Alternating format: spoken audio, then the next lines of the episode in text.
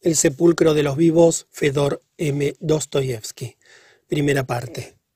En medio de las estepas, de las montañas y de los inextricables bosques de las más apartadas regiones de la Siberia, se encuentran de vez en cuando pequeñas ciudades de mil o dos mil habitantes, con edificios de madera, bastante feas, y dos iglesias, una en el centro de la población y la otra en el cementerio. En una palabra, ciudades que más bien parecen aldeas de los alrededores de Moscú que ciudades propiamente dichas. La mayor parte de sus habitantes está compuesta de agentes de policía, asesores y otros empleados subalternos. Hace muchísimo frío en Siberia, es cierto, pero en cambio es muy lucrativo el servicio que allí prestan los funcionarios del Estado. Son sus moradores gentes sencillas, sin ideas liberales y de costumbres antiguas que ha ido afianzando el tiempo. Los empleados, que constituyen con perfecto derecho la nobleza de Siberia, son o naturales del país, indígenas siberianos o procedentes de Rusia. Estos últimos llegan directamente de la capital, seducidos por los elevados sueldos de que disfrutan, por las subvenciones extraordinarias para gastos de viajes, etc., y acariciando otras esperanzas no menos halagüeñas para el porvenir. Los que aciertan a resolver el problema de la vida se establecen definitivamente en Siberia, resarciéndoles más tarde sobreabundantemente los copiosos frutos que recogen. En cuanto a los imprevisores que no saben resolver aquel problema, se aburren bien pronto y reniegan de Siberia y de la idea que se les ocurrió de solicitar aquel empleo permanecen devorados por la impaciencia los tres años de su compromiso y se apresuran a repatriarse hablando pestes de Siberia. Pero no tienen razón. Es este país un verdadero paraíso, no sólo por lo que concierne al servicio público, sino por otros muchos motivos. El clima es excelente, los comerciantes son ricos y hospitalarios y la población europea es muy numerosa. Las mujeres jóvenes, de moralidad intachable, semejan capullos de rosas. La caza corre por las calles al encuentro del cazador. Se bebe champaña en abundancia, el caviar es exquisito y las mies produce a veces el quince por ciento. En una palabra, es una tierra bendita que basta saber aprovecharla, como suelen hacer muchos. En una de estas ciudades, una ciudad alegre y muy satisfecha de sí misma, cuyos vecinos dejaron en mí un recuerdo imborrable, fue donde encontré al desterrado Alejandro Petrovich Goriantsev, ex gentilhombre y propietario ruso. Había sido condenado a trabajos forzados de segunda clase por haber matado a su esposa. Cumplida su condena, diez años de trabajos forzados, continuaba viviendo allí tranquilo y olvidado, en concepto de colono, en la pequeña ciudad de K. Habíase inscrito en uno de los cantones de los alrededores, pero residía en K, donde se ganaba la vida dando lecciones a los niños. Es frecuente encontrar en Siberia deportados que se ocupan en la enseñanza de la niñez. Se les tiene consideraciones porque enseñan bien, especialmente la lengua francesa, tan necesaria en la vida y de la cual, a no ser por ellos, no se tendría la más ligera noción en las poblaciones más apartadas de la Siberia. La primera vez que vi a Alejandro Petrovich fue en casa de un funcionario, Iván Ivanich Wozdikov, respetable y hospitalario anciano, padre de cinco muchachas, en las que se podían fundar las más bellas esperanzas. Alejandro Petrovich les daba sus lecciones cuatro veces por semana a razón de treinta kopecks de plata por lección. Era este un hombre excesivamente pálido y flaco, joven aún, pues no pasaba de los treinta y cinco años, pequeño de estatura y vestido esmeradamente a la europea. Cuando se le dirigía la palabra, Miraba fijamente y escuchaba con aire meditabundo, como si se le propusiera la solución de un problema o creyera que se trataba de arrancarle algún secreto. Respondía con claridad y concisión, pero pensando de tal modo cada palabra que sin saber por qué sentíase uno molesto y embarazado, deseando que acabase cuanto antes la conversación. Pedía a Iván Ivanich informes acerca de un sujeto tan singular y me contestó que Gorianchov era un hombre de conducta ejemplar, pues de lo contrario no le hubiese confiado la instrucción de sus hijas, pero que no obstante su misantropía había llegado al extremo que ruía la sociedad de las personas cultas, leía mucho, hablaba muy poco, y no se prestaba jamás a una conversación en que fuera preciso hablar con el corazón en la mano. Aseguran algunos que estaba loco, pero esto no era inconveniente para que hasta las familias más conspicuas utilizaran los servicios de Alejandro Petrovich y no les escasearan sus atenciones, porque podía ser muy útil para escribir solicitudes. Creíase que pertenecía a encumbrada estirpe rusa y era muy probable que entre sus parientes hubiera alguno que ocupase elevada posición, mas era notorio que había roto toda relación de familia desde el día de su deportación. No tenía motivos para esto, pues sabido era que había matado a su mujer por celos en el primer año de su matrimonio y habíase entregado espontáneamente a la justicia, logrando así que la pena que se le impuso fuese menos severa. Los delincuentes como él son tenidos más bien como desgraciados dignos de compasión. Sin embargo, Petrovich vivía obstinadamente retraído, sin aparecer en sociedad nada más que para dar sus lecciones. Al principio no me llamó la atención, pero luego, sin que pudiese explicarme el motivo, comenzó a interesarme sobremanera aquel hombre enigmático. Discurrir con él era completamente imposible. Respondía así a todas mis preguntas, y aún parecía que se consideraba obligado a hacerlo, pero en cuanto me contestaba, yo no me atrevía a seguir el interrogatorio. Después de esas tentativas de conversación, observaba yo en su rostro una extraña expresión de pesar y de agotamiento.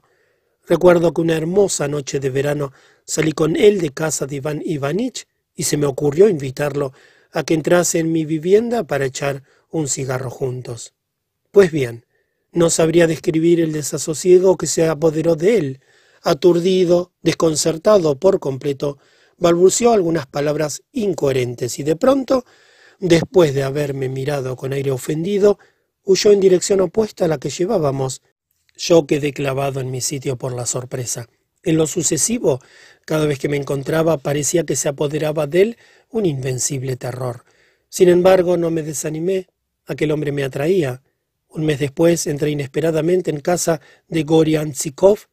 Era evidente que en aquella ocasión obraba a tontas y a locas y sin pizca de delicadeza, pero vivía Petrovich en un extremo de la ciudad, en casa de una vieja burguesa cuya hija estaba tísica. Tenía esta una niña ilegítima de diez años de edad, a la que en el momento que yo entré, Alejandro Petrovich estaba dando lecciones de lectura. Al verme, se turbó como si le hubiese sorprendido en flagrante delito, se levantó bruscamente y se quedó mirándome con ojos atónitos. Nos sentamos al fin, pero sin que él apartase sus ojos de mí, como si sospechara por mi parte aviesas intenciones Comprendí que era excesivamente desconfiado, y en sus miradas recelosas se leía a las claras esta doble pregunta ¿A qué has venido y por qué no te vas enseguida? Le hablé de nuestra pequeña ciudad y de las noticias del día, y él callaba y sonreía con una sonrisa de mal agüero. No tardé en comprender que ignoraba en absoluto lo que sucedía en la población y que no le interesaba el saberlo. Cambié entonces de conversación y le hablé de nuestro país y de sus necesidades, pero Alejandro Petrovich me escuchaba en silencio, mirándome de un modo tan extraño que me hizo arrepentir de haber abordado aquel tema. Muy poco faltó para que le ofendiese ofreciéndole los libros, intonsos aún, y los periódicos que acababa de recibir por el último correo. Petrovich lanzó a los libros una mirada codiciosa, pero enseguida cambió de parecer y rehusó mi ofrecimiento, sobre texto de que no disponía de tiempo para dedicarse a la lectura. Finalmente me despedí de él, y al abandonar su casa sentí el corazón oprimido, lamentando el haber atormentado a aquel hombre que rehuía obstinadamente la sociedad de sus semejantes. Había yo notado, entre tanto, que poseía muy pocos libros, y me separé de él, persuadido de que no era un lector tan asiduo como me habían asegurado. No obstante, más tarde en dos ocasiones distintas pasé en carruaje por delante de su casa a horas avanzadas de la noche y me sorprendió que estuviesen iluminadas las ventanas de su cuarto. ¿Qué haría a semejantes horas? ¿Escribiría acaso? Y en caso afirmativo, ¿qué era lo que escribía?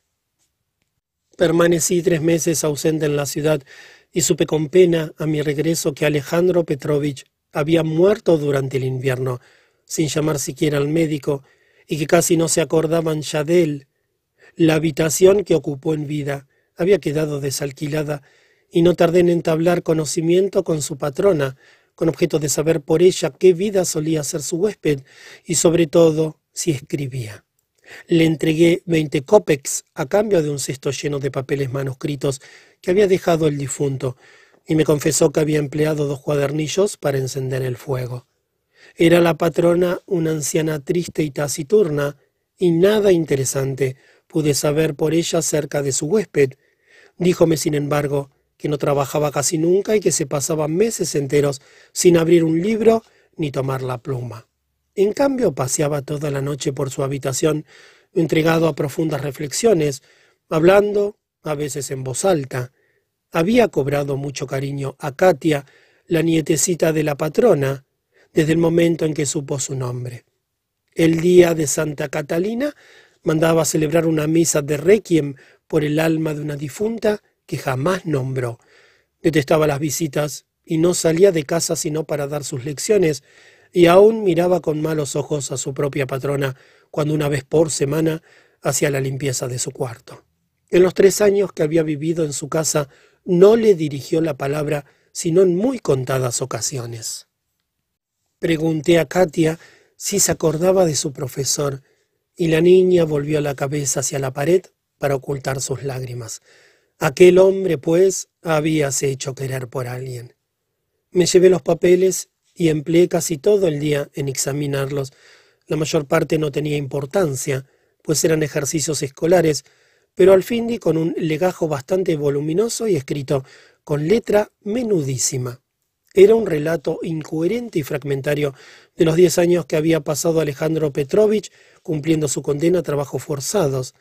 El relato interrumpíase a menudo con anécdotas y episodios horribles, escritos con mano convulsa, que denunciaban el estado de ánimo del escritor.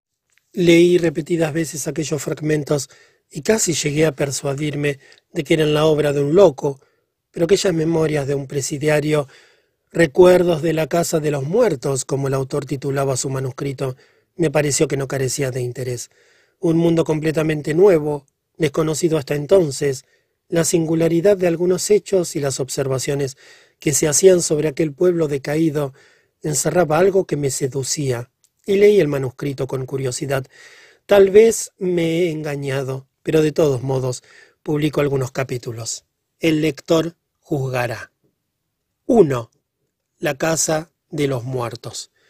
Nuestro presidio estaba situado en un ángulo de la ciudadela, detrás de los baluartes. Si se mira por los intersticios de la empalizada con la esperanza de ver algo, no se divisa otra cosa que un jirón de cielo y otro baluarte de tierra cubierto de altas hierbas de la estepa. De día y de noche constantemente lo recorren en todas direcciones los vigilantes y centinelas. Se piensa entonces en que transcurrirán así años y años, mirando siempre por la misma hendidura y viendo el mismo baluarte, los mismos centinelas y el mismo jirón de cielo, no del que se extiende sobre el presidio, sino de otro cielo lejano y libre. Figúrense un gran patio de doscientos pasos de largo por ciento cincuenta de ancho, rodeado de una empalizada hexagonal irregular, construida con vigas profundamente enclavadas que forman, por decir así, la muralla exterior de la fortaleza. En un lado de la empalizada hay una puerta sólida, vigilada constantemente por un cuerpo de guardia que solo se abre para dejar paso a los presidiarios que van al trabajo. Tras de aquella puerta se encuentran la luz y la libertad. Allí vive la gente libre. Dentro de la empalizada no pensaban aquel mundo que para el condenado tiene algo de maravilloso y fantástico como cuento de hadas. No era así el nuestro, excepcionalísimo, que no se parecía a ningún otro. Aquí los usos, las costumbres y las leyes especiales que nos rigen son excepcionales, únicas. Es el presidio una casa muerta viva, una vida sin objeto, hombres sin iguales. Este es el mundo que me propongo describir. Cuando se penetra en el recinto, se ven enseguida algunas construcciones de madera, toscamente hechas con tablones sin desbastar y de un solo piso, que rodean un patio vastísimo. Son los departamentos de los condenados que viven allí divididos en varias categorías. En el fondo se ve otro edificio, la cocina, dividida en dos piezas. Más allá aún existe otra dependencia que sirve a la vez de cantina, de granero y de cobertizo. El centro del recinto forma una plaza bastante amplia. Aquí es donde se reúnen los penados. Se pasa lista tres veces al día, por la mañana, a mediodía y por la noche, y aún más si los soldados de guardia son desconfiados y se les ocurre contar el número.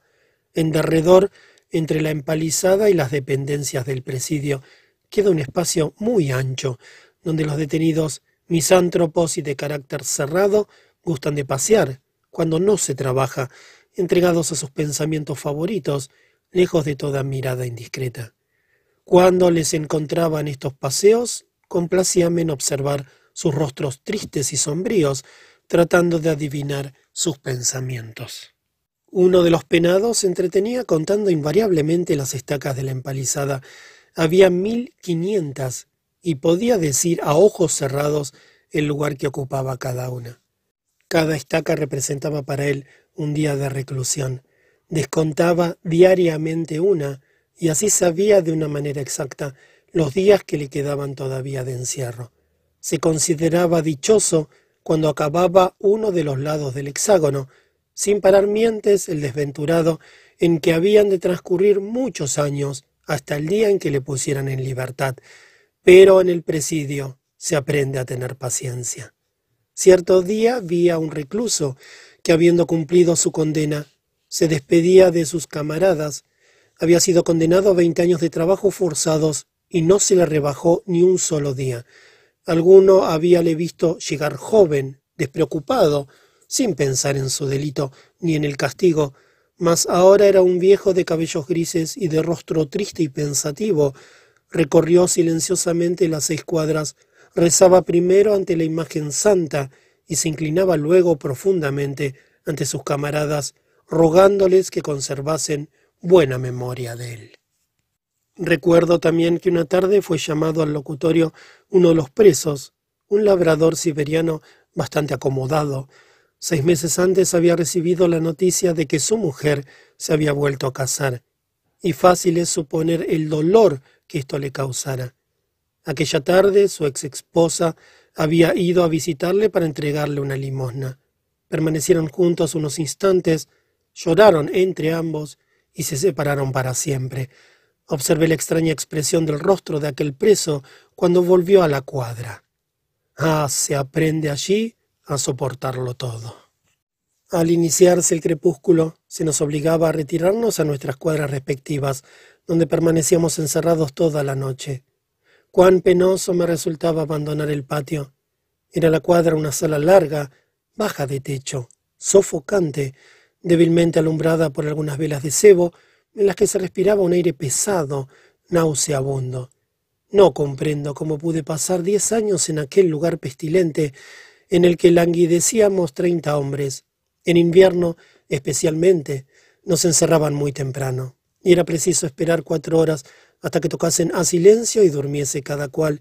Y era aquello un tumulto continuo, una batalla de gritos, de blasfemias, de risotadas, de arrastrar de cadenas.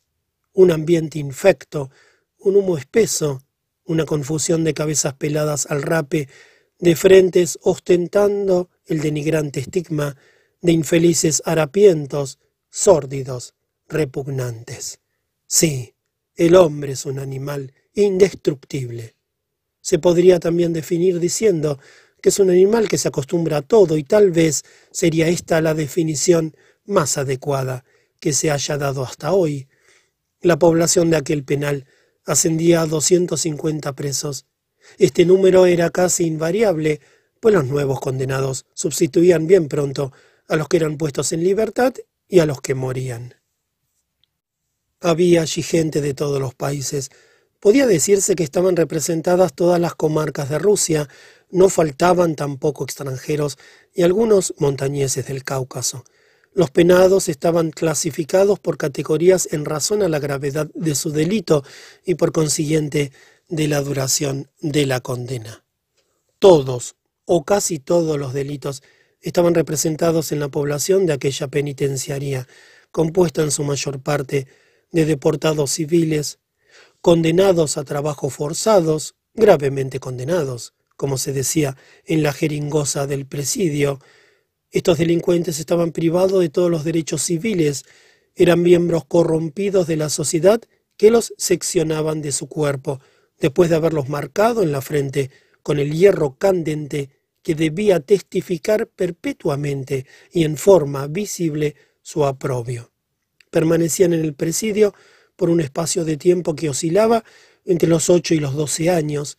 Cumplida su condena, eran enviados a un cantón siberiano donde se les inscribía en concepto de colonos.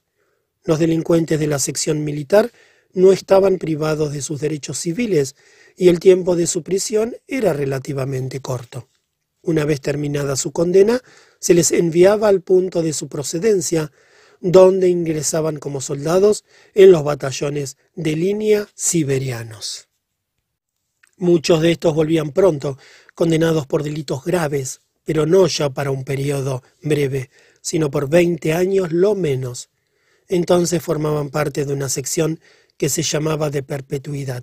Sin embargo, a los perpetuos no se les privaba de sus derechos civiles. Existía también una sección bastante numerosa compuesta de los más terribles malhechores, veteranos casi todos del delito, llamada sección especial, y a ella eran enviados criminales de todos los puntos de Rusia. Se consideraban, con sobrado motivo, condenados a perpetuidad, pues no se fijaba el periodo de su reclusión. La ley les exigía un trabajo doble y aún triple del que ejecutaban los demás, y permanecían en las cárceles hasta que se emprendían en la Siberia los trabajos forzados más penosos. Ustedes han venido aquí por un tiempo determinado, decían a sus compañeros de prisión. Nosotros, por el contrario, hemos de pasarnos en presidio toda la vida. Más tarde oí decir que aquella sección fue abolida. Al mismo tiempo retiraron también a los condenados civiles para dejar únicamente en aquella penitenciaría a los condenados militares, organizados en una compañía disciplinaria. La administración naturalmente ha cambiado, y por consiguiente lo que yo describo son los usos de otra época, abolidos por completo hace ya mucho tiempo. Sí, ha pasado mucho tiempo desde entonces, me parece un sueño. Recuerdo mi ingreso en el penal una tarde de diciembre, a la hora del crepúsculo. Los forzados volvían del trabajo, era el momento de la revista. Un bigotudo sargento me abrió la puerta de aquella horrible vivienda donde tenía que permanecer tantos años y experimentar tantas emociones, y de la cual no me hubiera podido formar ni una idea aproximada de no haberlo sufrido. Hubiera podido imaginarse, por ejemplo, el sufrimiento lancinante y terrible que ocasiona el hecho de no estar solo ni un minuto siquiera durante diez años. ¿Cómo hubiera podido suponer lo que era estar continuamente acompañado por la escolta durante el trabajo y por doscientos camaradas en el presidio, y solo jamás? Había allí homicidas por imprudencia, asesinos profesionales, simples rateros, capitanes de bandidos y maestros consumados en el arte de pasar al suyo el dinero de los bolsillos de los transeúntes y de apoderarse de cuanto se ponía al alcance de sus manos. Sería, no obstante, muy difícil decir porque se encontraban algunos forzados en el presidio. Cada cual tenía una historia confusa y oscura, penosa como el despertar de una borrachera. Los presidiarios hablaban generalmente muy poco de su pasado, lejos de contar sus hazañas, se esforzaban por olvidarlas. Entre mis compañeros de cadena había algunos homicidas tan alegres y despreocupados que se podía apostar con seguridad de ganar que nada le reprochaba su conciencia, pero había también rostros sombríos y pensativos. Era muy raro que alguno recordase su propia historia, porque esto se consideraba de mal gusto, y si alguna vez, para matar el tiempo, un presidiario contaba su vida a otro compañero, éste le escuchaba con aire distraído, como dando a entender que nada podía decirle que le asombrase. Aquí, solían decir con cínico orgullo, cada cual sabe dónde le aprieta el zapato y ha hecho tanto como el más guapo. Recuerdo que cierto día un bandolero borracho, los presidiarios suelen emborracharse de vez en cuando, contó que había matado y descuartizado a un niño de cinco años, el que había atraído engañándole con un juguete y conducido a un cobertizo donde le asesinó. Sus compañeros celebraban siempre con grandes risas sus relatos ingeniosos, pero en aquella ocasión le obligaron a callar, no porque una salvajada semejante excitase su indignación, sino porque no era permitido entre ellos que se hablase de tales hechos. Debo notar que los presidiarios poseían cierto grado de instrucción. La mitad de ellos, por lo menos, sabía leer y escribir. ¿Dónde se podría hallar en Rusia, en cualquier grupo popular, 250 hombres que conozcan siquiera las primeras letras? Más tarde he oído decir y aún afirmar, fundándose en este hecho, que la instrucción desmoraliza al pueblo. ¡Qué horror! La instrucción es completamente ajena a esa decadencia moral. Fuerza es convenir en que desarrolla en el pueblo el espíritu de resolución, pero eso está muy lejos de ser un defecto. Cada sección tenía indumentaria diferente. En una se llevaba chaquetilla de paño mitad color chocolate y mitad ceniza, y los pantalones los mismos colores combinados en cada pernera. Cierto día una muchachita que vendía panecillos blancos, llamados calachi, se acercó a nosotros mientras trabajábamos y después de mirarme largo rato, lanzó una carcajada exclamando Qué feos están. No han tenido bastante paño, ceniza ni chocolate para hacerse el traje de un mismo color. Otros penados llevaban la chaquetilla toda color ceniza, pero las mangas oscuras. El rasurado también era variado, algunos llevaban afeitada la cabeza desde la nuca hasta la frente, mientras otros la tenían desde una oreja a otra. Aquella extraña familia ofrecía semejanza tal que a primera vista se le conocía. Aun los que más descollaban, los que involuntariamente dominaban a los demás forzados, trataban de adquirir el tono general de la casa. Todos los reclusos, salvo raras excepciones, cuya alegría era inagotable, atrayéndose por esto mismo el desprecio de sus compañeros, eran envidiosos, vanidosos hasta un grado indecible, presuntuosos, quisquillosos, formalistas con exceso, y estaban constantemente tristes. No asombrarse de nada constituía para ellos el sumum de la dignidad, y por esto estaban siempre sobre aviso, pero a menudo trocábase la altiveza en vileza. No faltaban hombres verdaderamente fuertes, y eran estos de carácter abierto y sincero, pero cosa extraña, su vanidad era a la vez excesiva, morbosa. La vanidad era siempre el vicio predominante. La mayor parte de los presidiarios era pervertida y depravada, y de aquí que las calumnias y los insultos lloviesen como granizo. Nuestra vida era infernal, insufrible, y sin embargo nadie se hubiera atrevido a sublevarse contra los reglamentos interiores del penal y las costumbres establecidas. Por esta razón todos se sometían de bueno o mal grado. Ciertos caracteres intratables no se doblegaban fácilmente, pero acababan por doblegarse. Forzados que, mientras estuvieron en libertad, habían colmado todas las medidas e impulsados por su vanidad sobreexcitada, habían cometido los más horribles delitos, siendo la pesadilla, el terror y el espanto de enteras comarcas, quedaban domados en poco tiempo, merced a nuestro régimen penitenciario. El novato que trataba de orientarse descubría al punto que allí no se sorprendería a ninguno e insensiblemente se sometía poniéndose al mismo tono de sus compañeros.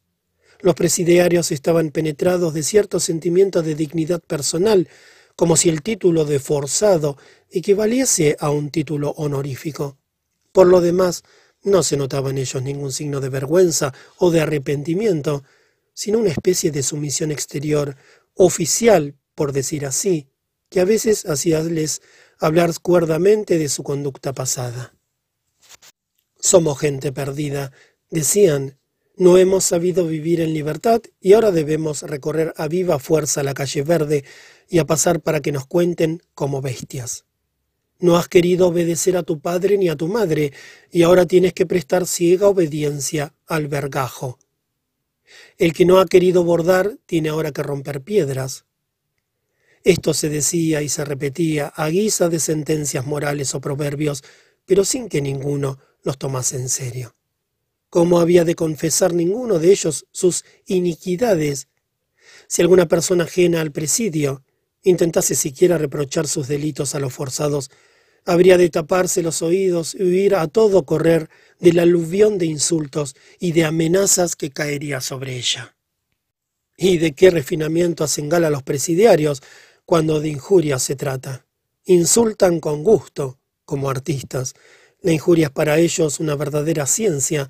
No se esfuerzan por ofender tanto con la expresión como con el sentido ultrajante, con el espíritu de la frase envenenada, sus incesantes reyertas contribuían extraordinariamente al desarrollo de aquel arte especial.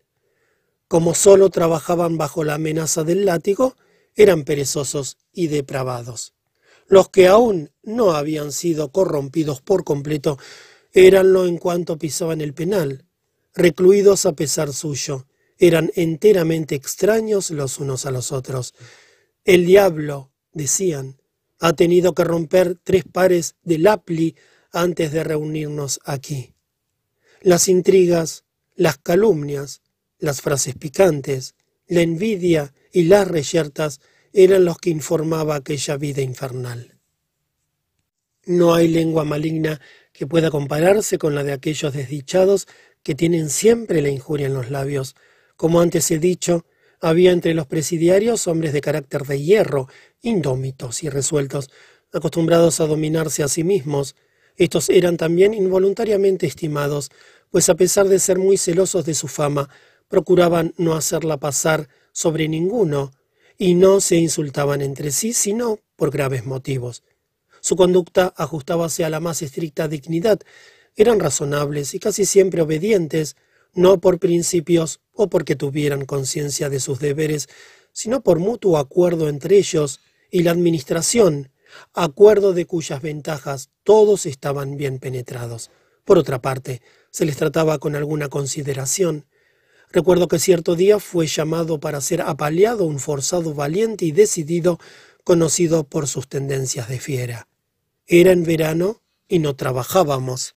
El ayudante, jefe directo y administrador del presidio, hallábase ya en el cuerpo de guardia situado en la gran puerta de la empalizada para asistir al espectáculo.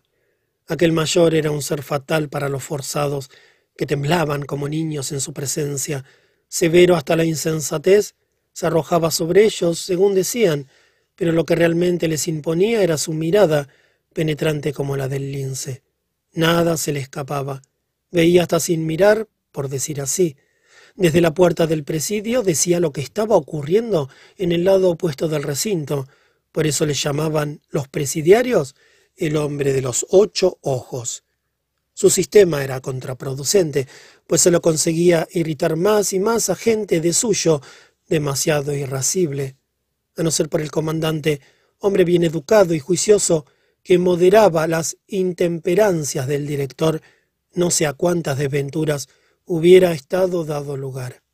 No comprendo cómo pudo llegar sano y salvo a la edad de la jubilación. El forzado palideció cuando fue llamado. Por lo común tendíase animosamente, sin dar muestra de temor ni proferir palabra para recibir los terribles varazos, y se levantaba sonriente. Soportaba aquel contratiempo valerosa y filosóficamente. Verdad es que nunca se le castigaba sin motivo, y se le infligía la pena con toda clase de precauciones, pero aquella vez se creía inocente.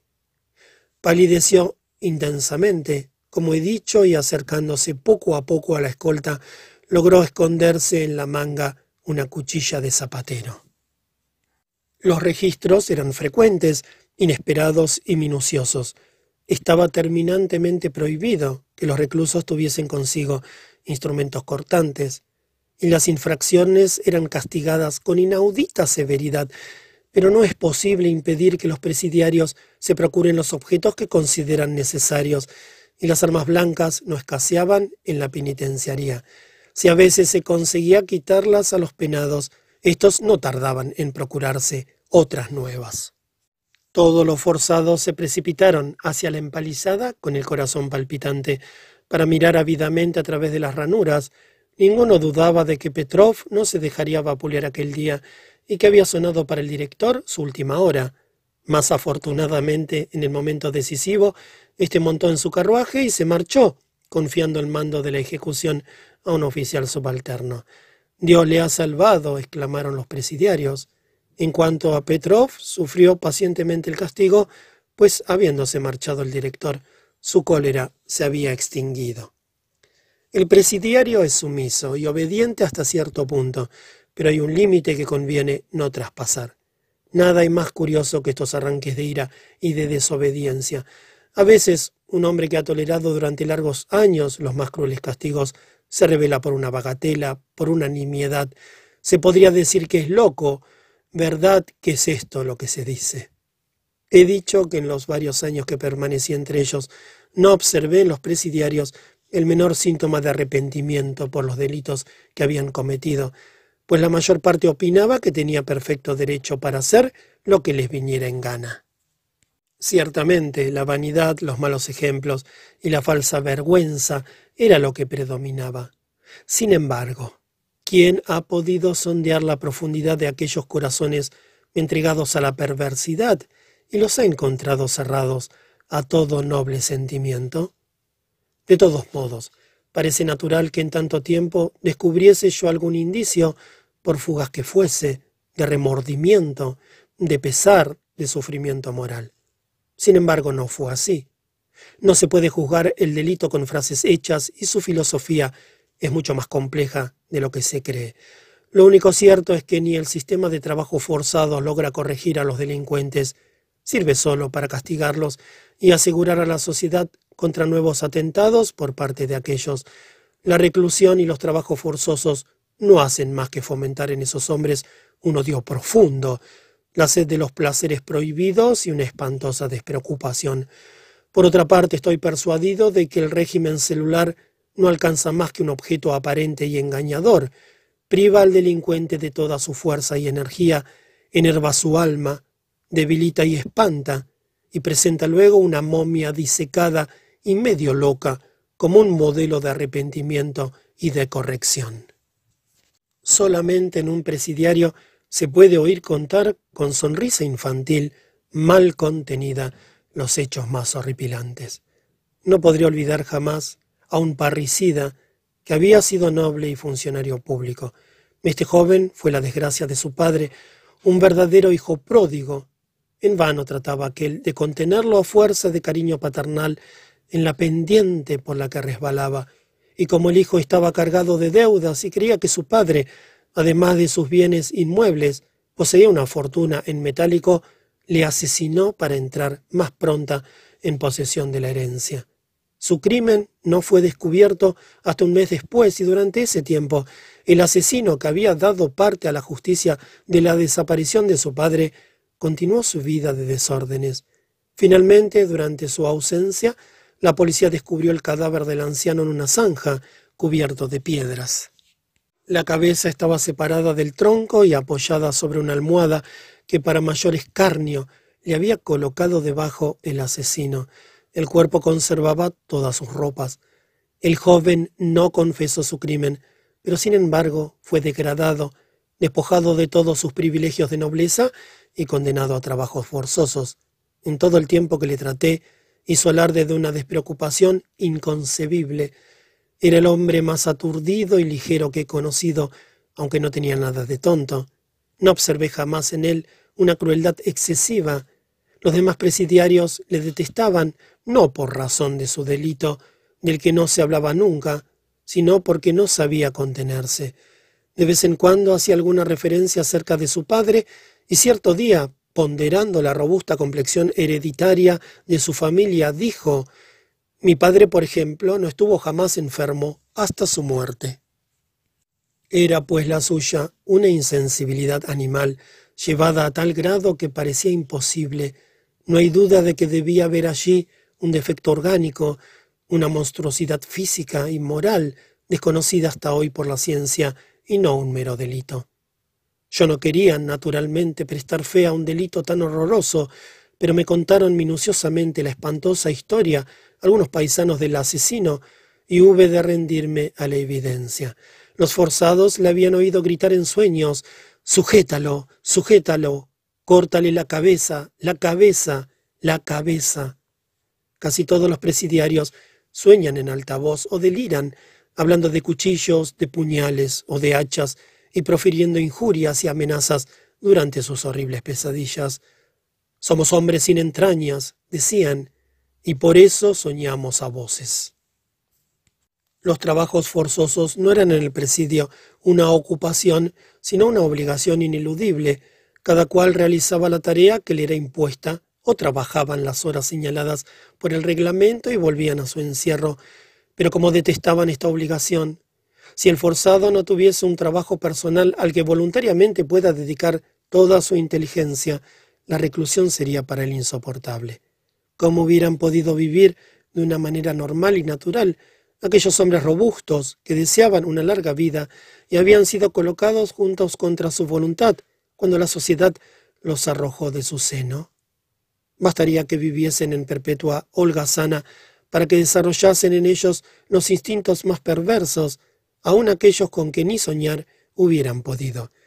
El hombre no puede vivir sin trabajo, sin propiedad legal y normal, de lo contrario, se pervierte y se trueca en fiera. Así pues, cada presidiario, por necesidad natural y por instinto de conservación, tenía allí un oficio, una ocupación cualquiera. Los interminables días de verano se pasaban distraídamente con los trabajos forzosos y la noche era tan corta que apenas había tiempo para dormir. Pero en el invierno cambiaban las cosas, pues según el reglamento los forzados debían retirarse a su encierro al anochecer. ¿Qué podían hacer sino trabajar durante aquellas noches inacabables? Así, las cuadras, a pesar de sus rejas y cadenas, ofrecían el aspecto de un vasto taller. El trabajo realmente era permitido, pero se prohibía a los presidiarios que tuviesen en su poder los utensilios y herramientas, sin los cuales no se podía hacer ninguna clase de trabajo. Se trabajaba, por lo tanto, a la chiticallando, y los vigilantes hacían la vista gorda, como suele decirse, Muchos detenidos entraban en el penal sin saber qué hacer de sus manos, pero bien pronto aprendían un oficio de sus compañeros y resultaban excelentes operarios. Allí había zapateros, sastres, escultores, cerrajeros y doradores. Un judío llamado Isaías Bonstein era a la vez platero y prestamista. Todos, pues, trabajaban con provecho, porque de la ciudad les hacían muchos encargos y podían, por consiguiente, disponer de un puñado de monedas. El dinero es una libertad sonante y desbordante, un tesoro inapreciable para el que está enteramente privado de la libertad verdadera. Si el presidiario tiene dinero en el bolsillo, se resigna con su situación, aunque carezca de facilidades para gastarlo, aunque en ocasiones para gastar dinero no faltan nunca en ninguna parte, tanto más cuanto que el fruto prohibido es doblemente sabroso. En los presidios también se vende aguardiente y tabaco aunque esté prohibida la venta de ambos artículos.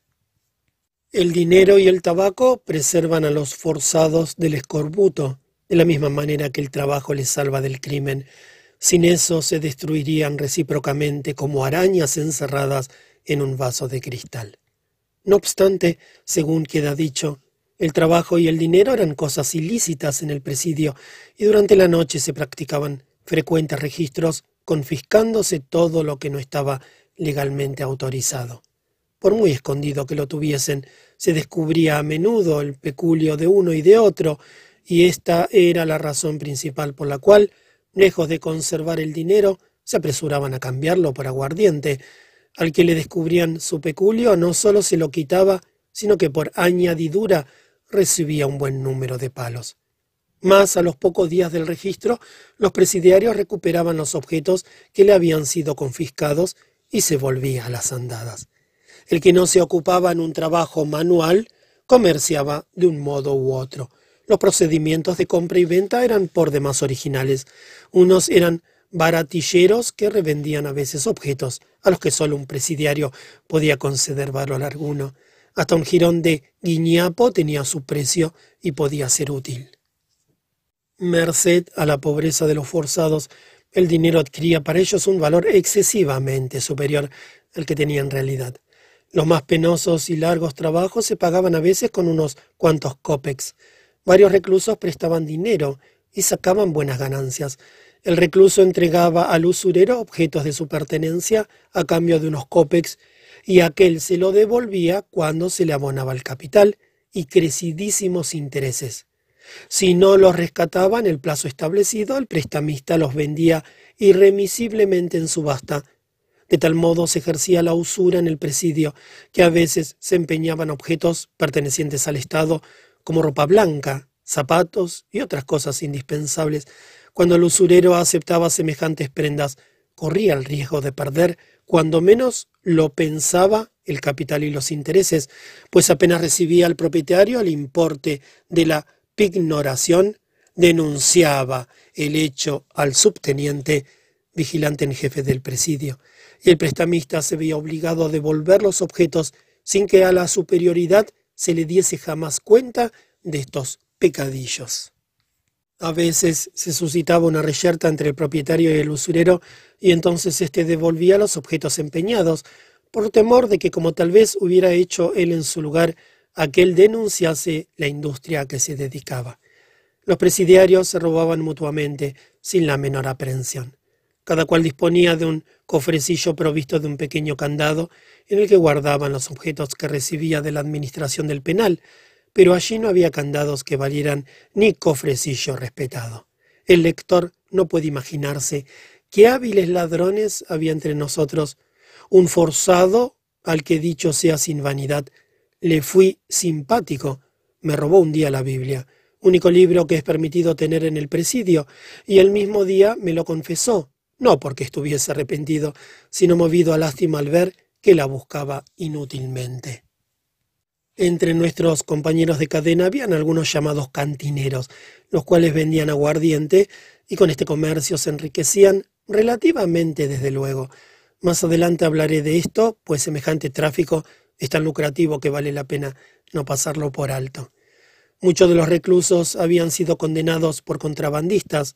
Esto explica la introducción clandestina de aguardiente en el penal, a pesar de la estrechísima vigilancia que se ejercía y a despecho de los centinelas.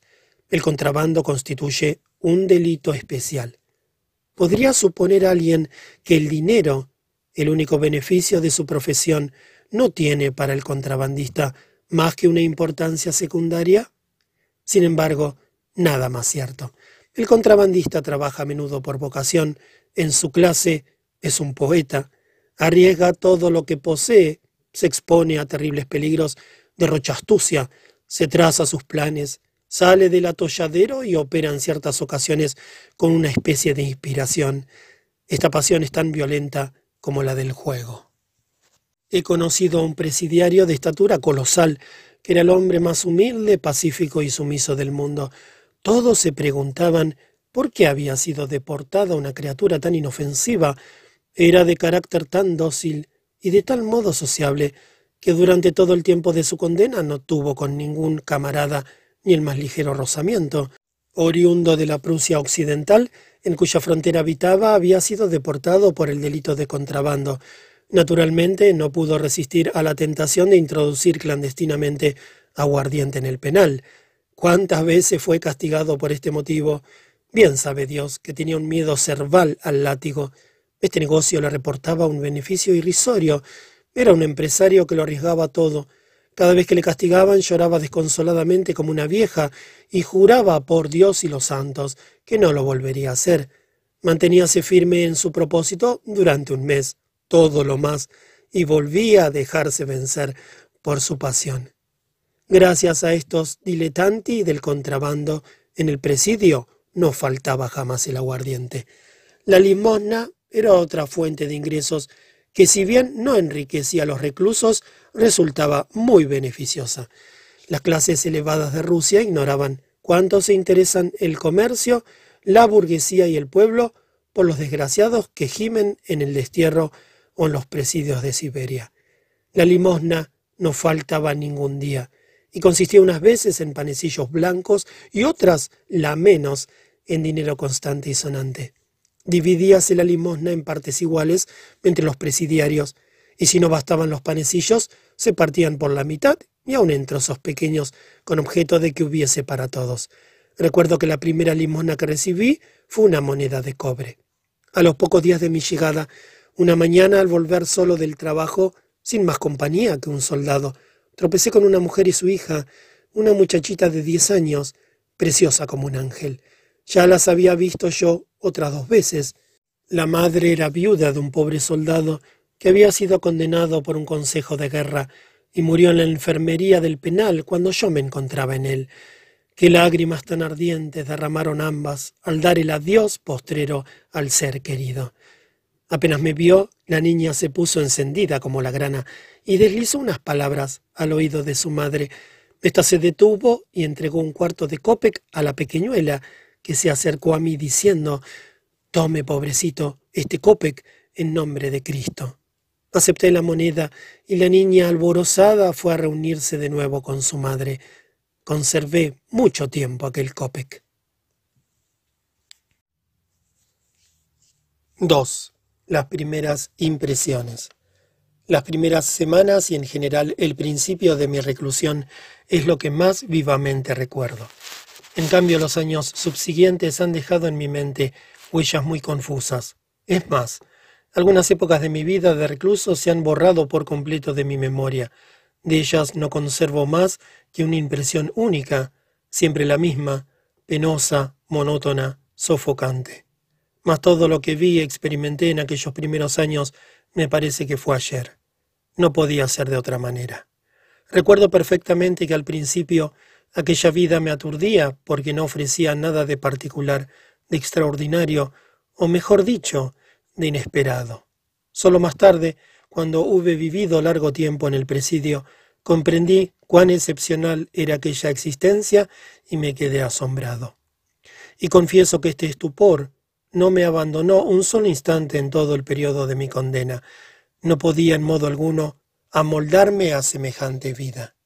Al entrar en el presidio sentí una repugnancia invencible, pero luego, cosa extraña, la vida me pareció menos angustiosa de lo que me había imaginado. En efecto, los forzados, aunque cargados de cadenas, paseaban libremente por todas las dependencias del presidio, se insultaban mutuamente, cantaban, fumaban, bebían aguardiente, aunque raras veces, y aún organizaban partidos de juego de naipes por la noche. Los trabajos no me parecieron muy penosos, no los consideraba como un castigo excesivo, y tardé mucho tiempo en convencerme de que si no resultaban dolorosos por sí mismos, eran los sí, y extraordinariamente, porque había que ejecutarlos a fuerza y por miedo al látigo. El campesino trabajaba, seguramente, más que el forzado, pues no tiene descanso de día ni de noche, en verano ni en invierno, pero trabaja por su propio interés y por consiguiente sufre menos que el presidiario, el cual realiza un trabajo del que no ha de sacar ningún provecho. Un día se me ocurrió la idea de que si quería aniquilar a un hombre, castigarlo atrozmente y hacer que el asesino más empedernido retrocediese aterrado ante semejante tortura, bastaría dar al trabajo de este hombre un carácter de inutilidad perfecta. Llevadlo, si se quiere, a realizar lo absurdo. Los trabajos forzosos, tal como están hoy organizados, no ofrecen ningún interés a los condenados, pero tienen su razón de ser. El presidiario hace ladrillos, cava la tierra, blanquea, construye, y todas estas ocupaciones tienen significación y objeto. A veces se encariña con la obra que realiza y pone en ella mayor destreza y hasta trabaja con verdadera fruición. Pero si se le condena, por ejemplo, a transvasar agua de una tinaja a otra y viceversa, o a transportar espuertas de tierra de un lugar a otro, para volver luego a trasladarla al sitio mismo de donde la tomó, estoy persuadido de que se ahorcaría o cometería mil crímenes, prefiriendo la pena de muerte a tal envilecimiento, a tortura tanta. Se comprende, en efecto, que semejante castigo sería más bien un tormento, una venganza atroz que una corrección, sería absurdo, porque no tendría un objeto razonable. Llegué yo en invierno, en el mes de diciembre, y a la sazón los trabajos del penal no tenían importancia y por consiguiente no podía formarme idea de lo fatigoso que eran, sobre todo en verano. Los reclusos destruían entonces en el Irtich algunos pontones, propiedad del Estado, trabajaban en las oficinas, limpiaban de nieve los tejados o rompían piedras, etc.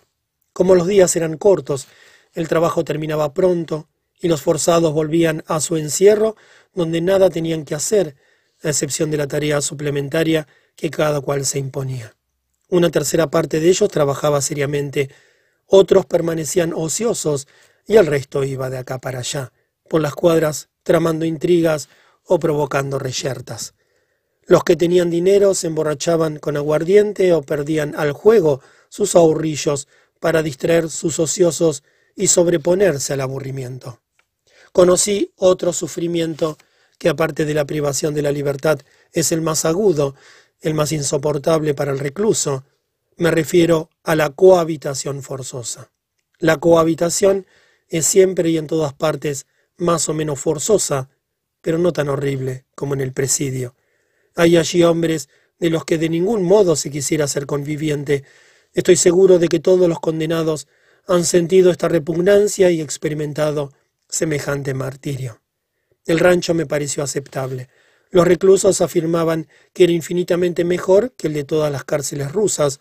Yo no puedo asegurarlo, porque jamás había sido encarcelado antes. Por otra parte, algunos estábamos autorizados para procurarnos los alimentos que apeteciéramos, pero si bien el plato de carne no costaba más de tres copex, solo los que tenían dinero se permitían este lujo. La mayor parte de los reclusos se contentaba con la ración reglamentaria. El pan que nos daban era tan sabroso que en la ciudad lo codiciaban. Atribuíase su buena calidad a la esmerada construcción de los hornos del penal. La menestra de coles, llamada chichi, cocida en grandes calderas y espesada con harina, no tenía nada de apetitosa.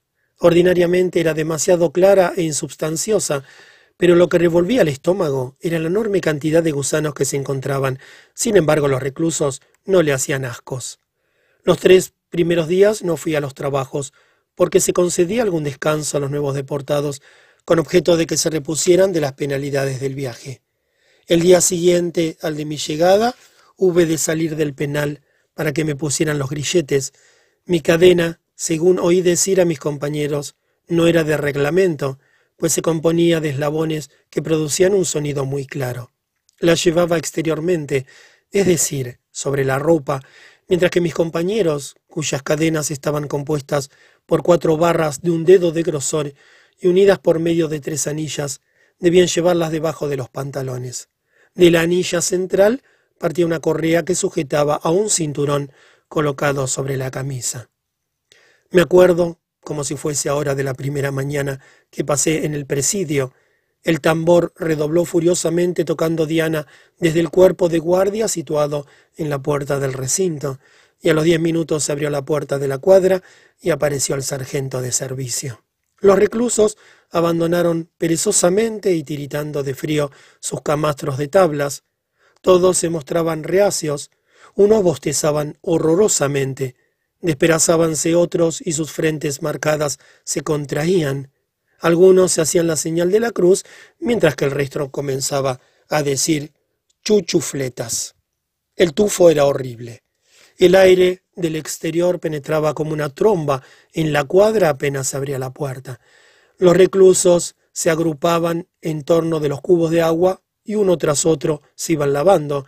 Esta agua la llevaba el día anterior el parachnik, un forzado a quien estaban encomendados por disposición reglamentaria el aseo y la limpieza de la sala. Era elegido por los mismos presidiarios estaba exento del trabajo forzoso porque había de examinar los lechos para limpiarlos de insectos, llevar y traer los zambullos y llenar de agua los cubos que se utilizaban para el lavabo.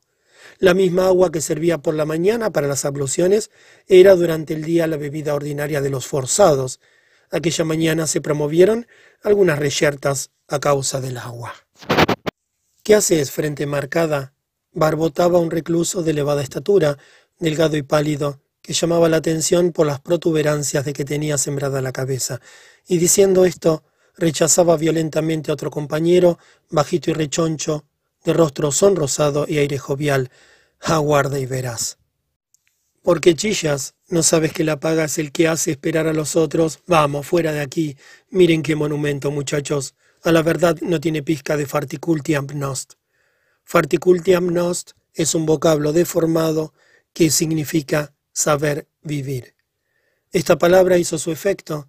Los penados prorrumpieron en carcajadas, y esto era precisamente lo que buscaba el presidiario, que por lo visto representaba en la cuadra el papel de bufón. El otro presidiario le miró con aire de profundo desprecio. Ah, qué tonel. El pan blanco del penal le ha hecho engordar. Pero ¿por qué te tienes tú? Quizá por un pájaro hermoso. Justamente. ¿Y qué clase de pájaro eres? Ya lo estás viendo. ¿Yo? Sí. Pues entonces confieso que estoy ciego. Ambos se devoraban con los ojos. El pequeño esperaba una respuesta y apretaba los puños, dispuesto a la pelea, al parecer. Yo estaba seguro de que aquello acabaría en riña. Todo aquello era nuevo para mí y por lo tanto contemplaba la escena con curiosidad. Después supe que semejantes rencillas eran inocentísimas y no tenían otro objeto que el de divertir a sus camaradas con una comedia. Por esto el forzado alto y flaco envolvió a su adversario en una mirada despreciativa, esforzándose por exasperarlo examinándolo de pies a cabeza como hubiera hecho con un renacuajo, y repuso lentamente Soy un cagane. Quería decir que era un pájaro cagane. Es otra palabra inventada. Una formidable carcajada acogió esta salida y todos aplaudieron la agudeza del presidiario. Tú no eres un cagane, sino un canalla. Rugió el otro, que se sentía vencido y furioso por la derrota que acababa de sufrir, hubiérase arrojado sobre su adversario de no haberlo rodeado prontamente sus compañeros, separando así a los que disputaban. Dejen quietas las lenguas y que hablen los puños, gritó uno de los espectadores. Sí, hombre, azúzalos, repuso otro. No falta más que eso para que se devoren. Aquí nada nos intimida y somos capaces de pelear, aunque sea uno contra siete. Oh, qué valientes. Aquí hay uno por haber robado una libra de pan y otro que fue apaleado por el verdugo por robar un jarro de leche a una vieja. Vaya, basta, exclamó un inválido, que era el encargado de mantener el orden en la cuadra y dormía en un rincón en cama especial. Agua, muchachos, traigan agua para nuestro hermano Nevalido Petrovich, que al fin se ha despertado. ¿Yo, hermano tuyo? Yo, tu hermano, jamás nos hemos bebido juntos un rublo de aguardiente. Barbotó el inválido metiendo los brazos en las mangas de su capote. Se separó la gente para la revista porque ya iba clareando. Los presidiarios, abrigados con pellizas, se trasladaron a las cocinas donde recibieron en el casquete bicolor el pan que le distribuían los cocineros. Estos, como los parachniki, eran elegidos por los mismos reclusos. Había dos por cada cocina y su número no pasaba de cuatro. Los cocineros disponían del único cuchillo que existía en el penal y les servía para cortar el pan y la carne. Los reclusos se reunían en torno de las mesas, con los gorros encasquetados, puestas las pellizas y ceñida la correa, en disposición de salir para el trabajo, y comían alegremente el pan que iban mojando en kvass. El estrépito y el vocerío eran ensordecedores, sin embargo, algunos discurrían reposadamente en los rincones. Que aproveche, padre Antonich, dijo un joven, sentándose junto a un anciano, desdentado y ceñudo, que estaba acurrucado en el suelo. Gracias, amigo, repuso el viejo sin levantar la cabeza ni dejar de masticar con sus huérfanas encías. Palabra de que te creía muerto, Antonich. Dios quiera que te sigas engañando por muchos años, pero si en ello tienes empeño, Muérete cuanto antes y me enseñas el camino. Yo me senté junto a ellos. A mi derecha, dos presidiarios importantes habían entablado un amigado diálogo, esforzándose por conservar su gravedad mientras hablaban. No seré yo el engañado, dijo uno, sino más bien el engañador. Te saldría mal la cuenta si lo intentaras siquiera, repuso el otro. ¿Qué es lo que harías? Al fin y al cabo no somos más que presidiarios. Ya verás cómo te la pagará la bribona, lo mismo que ha hecho conmigo. Hace unos días que vino y yo no sabía cómo arreglármelas para hablar con ella. Pedí permiso para ir a ver a Teodoro, el verdugo. Este vivía aún en la casa que había comprado a Salomón el leproso, ya sabes, el judío que se ahorcó no hace mucho. Sí, lo conocía, el que tres años ha hacía de posadero y se llamaba Grichka. El figón, lo sé, lo sé muy bien. ¿Qué has de saber? En primer lugar, no es esa la posada. ¿Cómo que no? El que no sabe lo que se dice eres tú. Yo te presentaré todos los testigos que quieras. ¿Tú me presentarás esos testigos? ¿Pero tú sabes quién eres ni con quién estás hablando? Por Belcebú. Te he zurrado muchas veces, aunque me esté mal decirlo, con que no alces tanto el gallo. Que tú me has pegado a mí, el que me haya de zurrar no ha nacido todavía, y uno que me zurró está ya seis pies bajo tierra. Apestoso. Mala lepra siberiana te roba el cuerpo de úlceras. Así un turco parta tu cabeza maldita. Las injurias se sucedían. Ea, acabemos, gritó una voz. Cuando no se sabe hablar, tranquilos se está uno callado. ¿No están ustedes satisfechos con haber venido a comer el pan del gobierno? Terció otra. Inmediatamente fueron separados los dos adversarios que estaban a punto de venir a las manos. Estaba permitido que se injuriasen cuanto les viniese en gana, pues esto divertía a los demás presidiarios, pero nada de luchar. Los adversarios no han de batirse sino en casos extraordinarios. Si se originaba alguna riña, enseguida se ponía en conocimiento del director, el cual ordenaba al punto que se abriese una información de la que siempre resultaban maltrechos los que se peleaban y aún los que no lo impedían. Por esta razón, se evitaban a toda costa las reyertas de obra. Por otra parte, los adversarios se insultan más bien por distracción, por hacer ejercicios retóricos.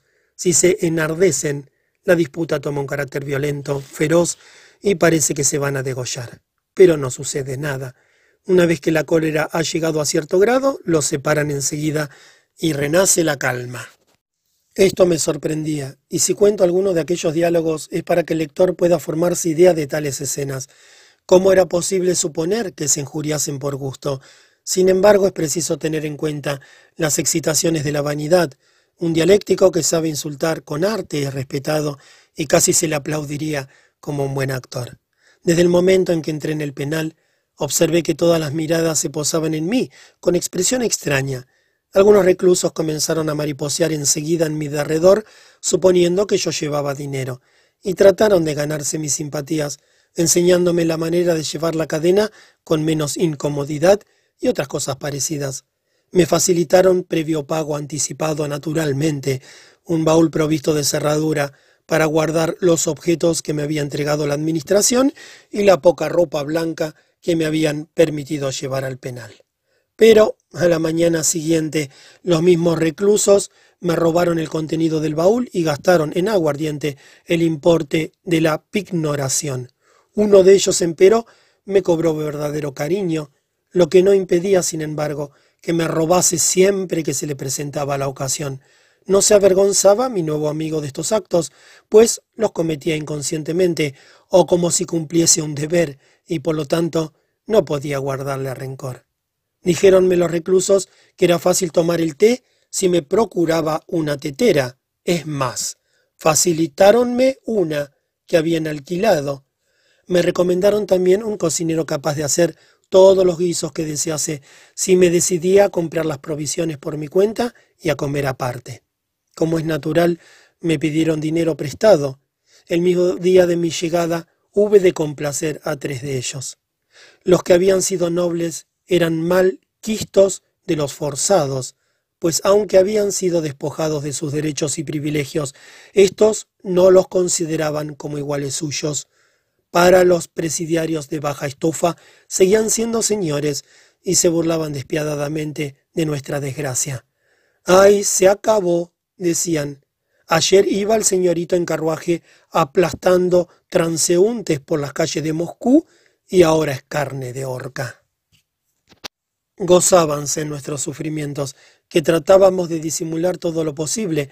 Cuando trabajábamos juntos teníamos que pasar por las más duras pruebas, porque nuestras fuerzas no igualaban a las suyas y no podíamos realmente ayudarles.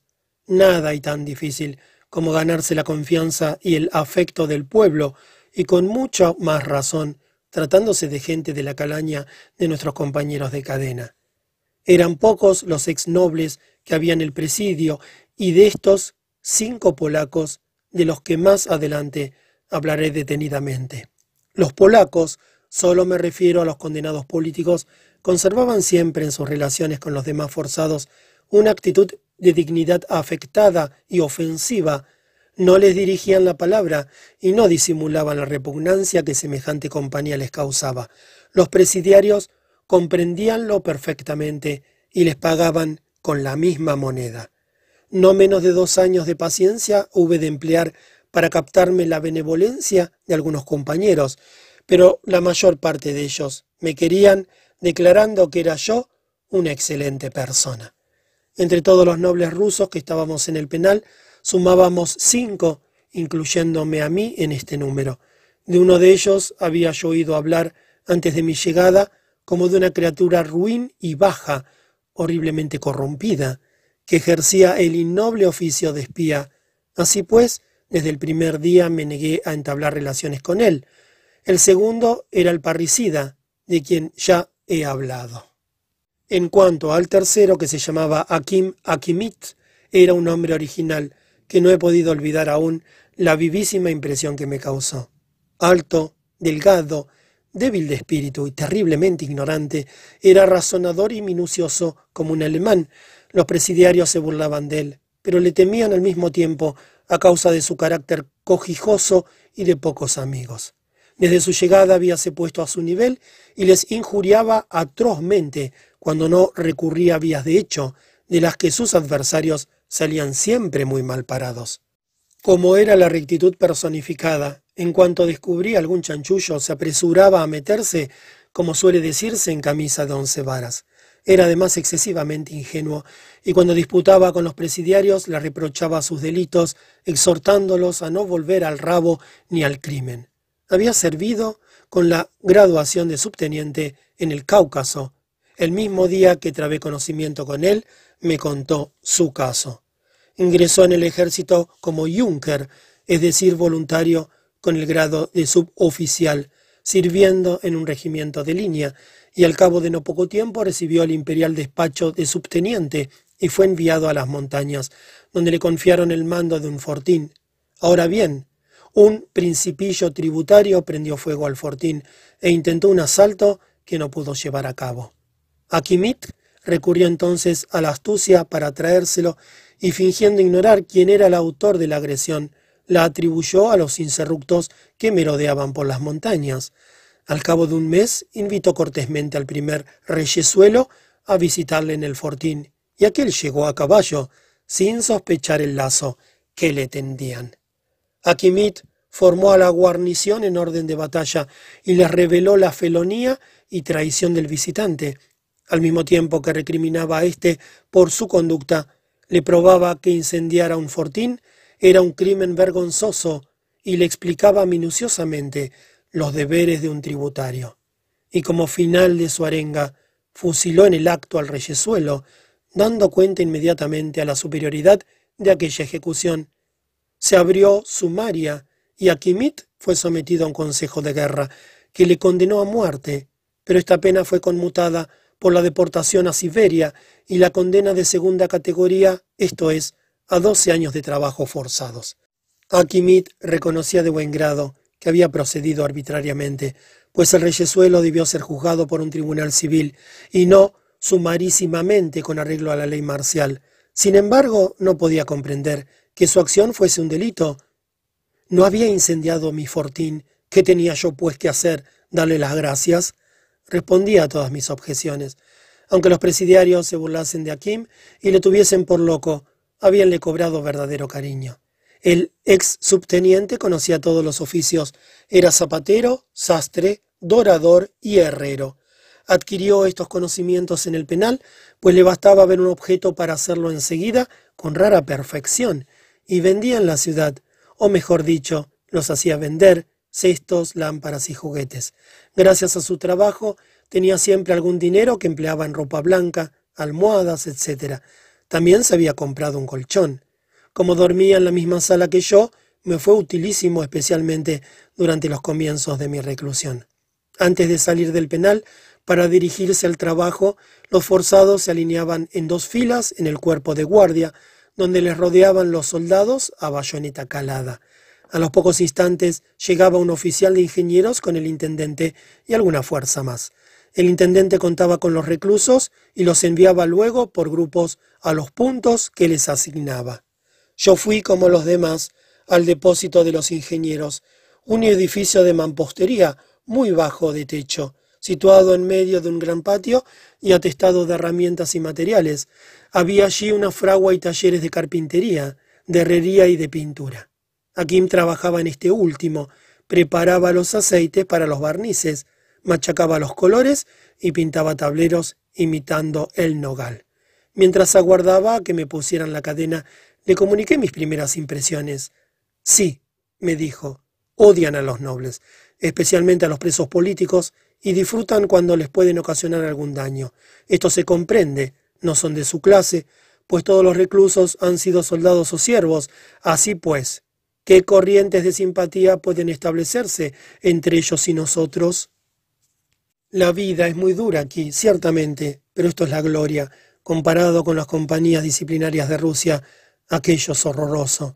Los que vienen de allí hablan de este penal como de un paraíso, si lo ponen en parangón con aquel purgatorio.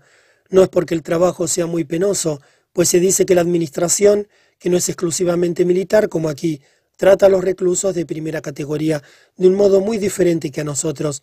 Allí cada cual tiene su celda, me lo han contado, yo no lo he visto. No llevan uniforme ni la cabeza afeitada. Sin embargo, a mi juicio, el uniforme y la cabeza rapada no tienen nada de desagradables, al contrario, revelan orden y recrean la vista.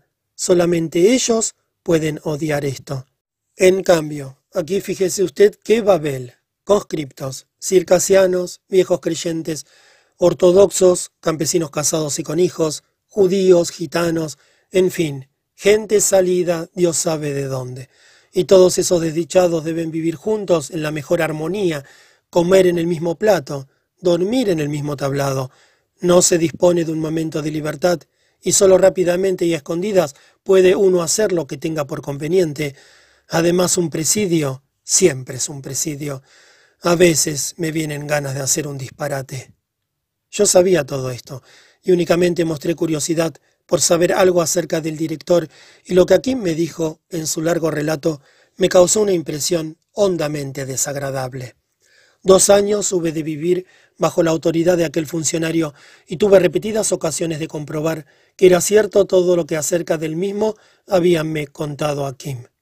Era un hombre de malos instintos y desordenado, tanto más temible cuanto que ejercía su poder casi omnímodo sobre doscientos seres humanos.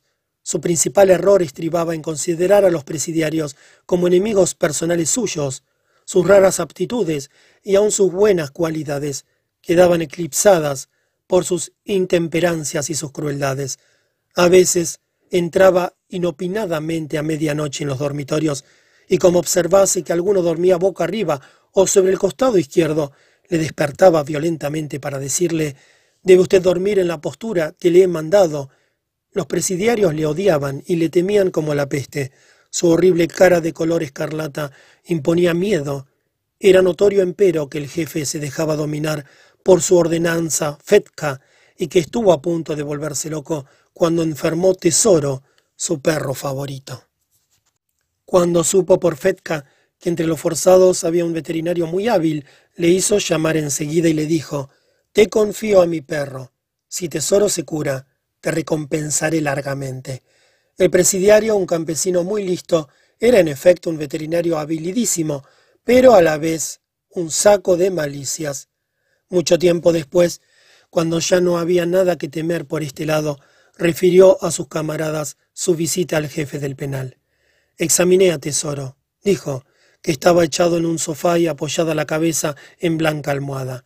El pobre animal tenía una inflamación de la que seguramente hubiera curado con una simple sangría, pero enseguida pensé, ¿y si reventase el amo de desesperación por la muerte de su perro? Y con esta esperanza me apresuré a decir al jefe, vuestra nobleza me ha llamado demasiado tarde. Si hubiera yo visto al perro ayer o anteayer, estaría fuera de peligro. Ahora no tiene remedio. En efecto, Tesoro murió. Me contaron también que un presidiario había intentado matar al jefe del penal. Hacía varios años que aquel presidiario llamaba la atención general por su rara sumisión y sobre todo por su taciturnidad. Le tenían por loco. Como era algo literato, se pasaba la noche leyendo la Biblia. Cuando todos dormían, él se levantaba, se encaramaba a la chimenea, encendía una vela y se ponía a leer el Evangelio. Así pasó un año entero. Más de pronto una mañana se salió de filas, negándose resueltamente a ir al trabajo. Apenas tuvo conocimiento de este acto de insubordinación, el jefe entró en la cuadra hecho una furia y comenzó a increpar al presidiario, pero este rápido como el rayo le arrojó a la cabeza un ladrillo que ya tenía preparado, mas afortunadamente para el jefe le falló el golpe.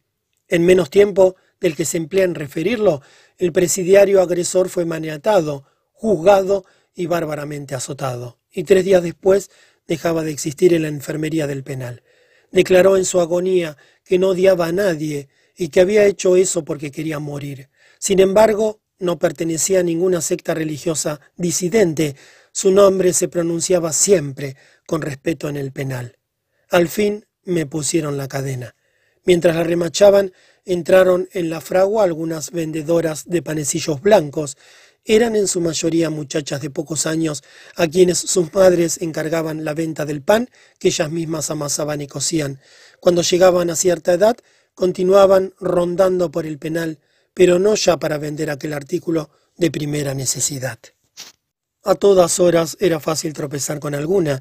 Entre ellas había también una que otra mujer casada, que vendían a los reclusos los panecillos a razón de dos copex cada uno. Observé que un presidiario carpintero, de cabeza entrecana y rostro encendido y risueño, le gustaba hacer bromas atrevidas a las vendedoras. Antes de que llegaran éstas, habíase anudado al cuello un pañuelo encarnado. Entró una mujer baja, regordeta y horriblemente picada de viruelas. Puso el cesto sobre el banco del carpintero y entablaron conversación. ¿Por qué no viniste ayer? preguntó el presidiario con una sonrisa de satisfacción. Vine, pero ya se habían ido ustedes, contestó la mujer con desenfado. Es cierto. Nos hicieron ir a otro sitio y no pudimos vernos. ¿Sabes quiénes vinieron a verme anteayer? Si no me lo dices. Pues Mariquilla, Gioconda y la Dugrochevaya. Cuatro copex. ¿Cómo? exclamé dirigiéndome a Kim. ¿Es posible que... Sí, alguna vez que otra, repuso mi compañero bajando los ojos, pues era muy casto. Sí, era cierto, pero raras veces y venciendo no pocas dificultades, los presidiarios preferían el aguardiente, a pesar del abatimiento de su estrecha vida. Para acercarse a aquellas mujeres era preciso ponerse antes de acuerdo sobre el sitio y la hora, darse citas, escoger un lugar solitario, burlar la vigilancia de los centinelas, lo que en más de una ocasión resultaba imposible, y sobre todo gastar sumas relativamente enormes. Sin embargo, más de una vez fui testigo de escenas galantes. Cierto día estábamos ocupados en calentar una caldera situada bajo un tinglado a orillas del Irtich cuando aparecieron dos jóvenes. Los soldados que nos vigilaban eran buenos muchachos. ¿Dónde habéis estado metidas tanto tiempo? preguntó a uno de los forzados, que sin duda las esperaba. ¿Os han entretenido quizá en casa de los Zvierkov? Los Zvierkov, esos tipos nos volverán a ver cuando las ranas críen pelo y las gallinas echen los dientes, repuso alegremente una de las jóvenes. Era esta la muchacha más puerca que se pueda imaginar. Se llamaba Gioconda y había llegado acompañada de cuatro copex, que valía bastante menos que ella. Hola, hace un siglo que no se te puede echar la vista encima, prosiguió el galanteador, dirigiéndose a esta última. Parece que has adelgazado. Puede ser, estaba bien metidita en carnes, mas ahora parece que como agujas. ¿Y seguís dejándoos querer de los soldados? Cómo nos calumnian las malas lenguas. Sin embargo, aunque me moliesen a palos, no podría decir que me disgustan los soldados. Dejad en paz a la milicia. A los que tienen ustedes que querer es a nosotros, pues dinero no nos falta. El que así galanteaba era un hombre con la cabeza rapada, grillos en los pies y rodeado de soldados que le custodiaban. Pusiéronme al fin la cadena, me despedí de Akim y regresé a mi cuadra, acompañado de un soldado. Los que trabajaban a destajo eran los primeros que volvían al penal, así es que cuando llegué a la sala encontré ya algunos que descansaban. Como la cocina no hubiera podido contener a los forzados de todas las cuadras, la comida no se hacía en comunidad, sino a medida que regresaban del trabajo. Yo probé la menestra de coles, pero como no estaba acostumbrado no pude comerla. Me preparé el té y fui a ocupar un extremo de la mesa, junto a un ex noble. Los presidiarios no cesaban de entrar y salir, a pesar de que no era sitio lo que faltaba, pues aún eran pocos. Cinco de ellos se sentaron aparte, cerca de la mesa principal, y el cocinero les sirvió dos raciones de menestra y una de pescado frito a cada uno. Celebraban la fiesta de uno de ellos y se permitían el lujo de semejante banquete. Entró luego uno de los polacos y tomó asiento a nuestro lado. Qué bien se tratan ustedes, amiguitos, exclamó un presidiario de elevada estatura, apareciendo en la cocina y paseando su mirada por toda la pieza. Era un hombre de cincuenta años, delgado y musculoso, su fisonomía revelaba a la vez astucia y alegría, y su labio inferior carnoso y colgante le daba una expresión muy cómica. ¿Y bien cómo han pasado la noche? ¿Por qué no me han dado los buenos días, mis amigos de Kursk? dijo sentándose junto a los que banqueteaban. Les traigo un convidado. No somos del gobierno de Kursk, le contestaron. Entonces serán de Tambov, que es lo mismo. Tampoco, y nada tienes que ver con nosotros. Si buscas una buena comilona, te has equivocado de puerta. Llámala de algún campesino rico. ¿Dónde podría encontrarlo? Caramba, ¿te olvidas de Gacine? Nada, que no estoy de suerte. A Gacine le ha dado hoy por gastar su capital en aguardiente. ¿Qué ha de gastarlo todo? replicó otro presidiario. Tiene lo menos veinte rublos. El oficio de cantinero es muy productivo. En resumidas cuentas, que para mí no hay aquí de qué, ¿no es eso? Bueno, pues me resignaré con la comida que nos da el gobierno. ¿Quieres té? repuso otro. Pídelo a esos señores que lo están bebiendo. Señores, esos no son ya nobles y valen tanto como nosotros. Barbotó con voz ronca un forzado que se hallaba sentado en un rincón y que hasta entonces no había dicho una palabra. Con gusto bebería una taza de té, pero me da vergüenza pedirlo, porque al fin y al cabo también nosotros tenemos nuestro poquito de amor propio, repuso el recién llegado. Déjese de escrúpulos y venga a tomarlo si quiere, dije yo entonces, se lo brindo con gusto, pues no faltaba más. No soy tan descortés para despreciarlo, contestó acercándose a la mesa, y añadió con aire sombrío ¿Lo están ustedes viendo? Cuando era libre, no comía otra cosa que un mal potaje, y ahora en el presidio me permito el lujo de tomar el té con los grandes señores. ¿Acaso aquí no toma nadie té? Pregunté a mi convidado, pero éste no se dignó a contestarme. Panecillos blancos, panecillos blancos, gritó una voz, y apareció un presidiario joven que llevaba colgado del cuello un cesto lleno de panecillos. Por cada diez que vendía en el penal, la panadera le regalaba uno por toda recompensa. Panecillos, panecillos de Moscú, recién sacaditos del horno, continuaba gritando. Con qué gusto me lo comería todos, mas para eso sería menester mucho dinero.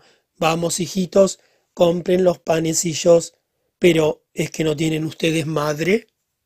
Este llamamiento al amor filial conmovió a todos, y el joven logró vender buena cantidad de panecillos. Pues bien, siguió diciendo, Gacines está obsequiando con una comilona que da miedo, y a fe que ha tenido Tino para escoger el momento. Si llega a venir ocho ojos, se esconderá, y aquí no ha pasado nada. ¿Está borracho? Sí, pero va se sabe que tiene muy mala bebida. Seguramente se irá a las manos con alguno. ¿De quién hablan? Pregunté al polaco, que estaba sentado a mi lado. De Gacine, un recluso que vende aguardiente, me contestó. Cuando ha ganado algún dinero con su comercio, se lo gasta hasta el último copec. Es atroz cuando está borracho, no es malo. en su cabal juicio, pero en cuanto toma un trago de más, acomete con un cuchillo a los que se le ponen por delante y a fe que cuesta a Dios y ayuda a desarmarle. ¿Y cómo pueden lograrlo? Se arrojan sobre él diez personas y le están dando palos hasta que cae al suelo privado del uso de los sentidos, y luego le echan en el tablado, cubriéndole con su capote. Pero así pueden matarlo, exclamé yo. Otro que no fuera él no sobreviviría a tan tremenda paliza, pero Gacine es sin disputa el más fuerte de todos los reclusos. Es de constitución tan robusta que a la mañana siguiente se levanta como si nada hubiese pasado. Dígame, Continué dirigiéndome al polaco.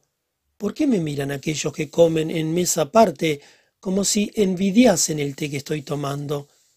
El té les tiene sin cuidado, me respondió. Le miran con aire sombrío porque usted es noble y no pertenece a su ralea. Darían cualquier cosa por armarle camorra e infligirle una humillación cualquiera. Ah, no puede usted imaginarse los sinsabores que le están reservados aquí. Para nosotros es un martirio vivir en este lugar porque nuestra existencia resulta doblemente penosa y se necesita una voluntad de hierro para sobrellevarla. Su té y sus comidas le acarrearán a usted insultos sin cuento. Sin embargo, son muchos los que comen aparte y toman té diariamente. Esos miserables creen que semejante derecho solo a ellos corresponde. Dicho esto, el polaco abandonó la cocina y momentos después comenzaron a realizarse sus predicciones. 3. Continúan las primeras impresiones. Apenas hubo salido Maki, que así se llamaba el polaco que había hablado conmigo, entró en la cocina Gacine completamente borracho. Ver a un presidiario ebrio en pleno día, cuando todos debían estar ocupados en los trabajos y a pesar de la severidad conocida del jefe, que de un momento a otro podía caer como un rayo y a despecho de la vigilancia del sargento de guardia, que no se apartaba diez pasos del recinto, era para mí un espectáculo tan incomprensible que destruía la idea que yo me había formado del presidio. No sin trabajo y tiempo pude más tarde comprender y explicarme ciertos hechos que a primera vista me parecieron enigmáticos. He dicho ya que todos los presidiarios dedicaban sus horas de descanso o de ocio a alguna ocupación personal y que este trabajo era para ellos una necesidad natural e imperiosa. En efecto, el forzado ama el dinero sobre todas las cosas, casi tanto como la libertad. Diríase que se resigna con su suerte mientras tenga algunos copex en el bolsillo, mientras que por el contrario, si carece de dinero, por poco que sea, está siempre triste, inquieto, desesperado y dispuesto a cometer un crimen con tal de procurárselo. Sin embargo, a pesar de la importancia que dan el dinero, los presidiarios solo lo tenían en su poder pocas horas, porque era muy difícil conservarlo, o se lo secuestraban o se lo robaban. Cuando el jefe, en alguno de sus inesperados registros, descubría alguna cantidad penosamente ahorrada, la confiscaba sin remisión, y es de suponer que la emplearía en mejorar el rancho de los reclusos, puesto que quedaba en su poder sin que tuviera que dar cuenta de ella. Pero lo más frecuente era que los mismos reclusos robasen a sus compañeros las economías que habían hecho. Sin embargo, se descubrió un medio para preservar el dinero contra los registros y los rateros. Este medio era un anciano, viejo creyente, oriundo de Starodup, el cual se encargaba de esconderlo. No puedo resistir al deseo de decir algunas palabras acerca de este individuo, aunque haya de apartarme de mi relato. Aquel anciano de cabellos blancos tenía sesenta años y era delgado y bajo de estatura. A primera vista me causó honda impresión, pues no se parecía a ningún otro presidiario. Su mirada era tan dulce y tranquila que no me cansaba de ver sus ojos claros y serenos rodeados de ligeras arrugas. Departía a menudo con él, embriagado por el perfume de bondad y de benevolencia que se exhalaba de todo su ser había sido condenado a trabajos forzados por un delito muy grave.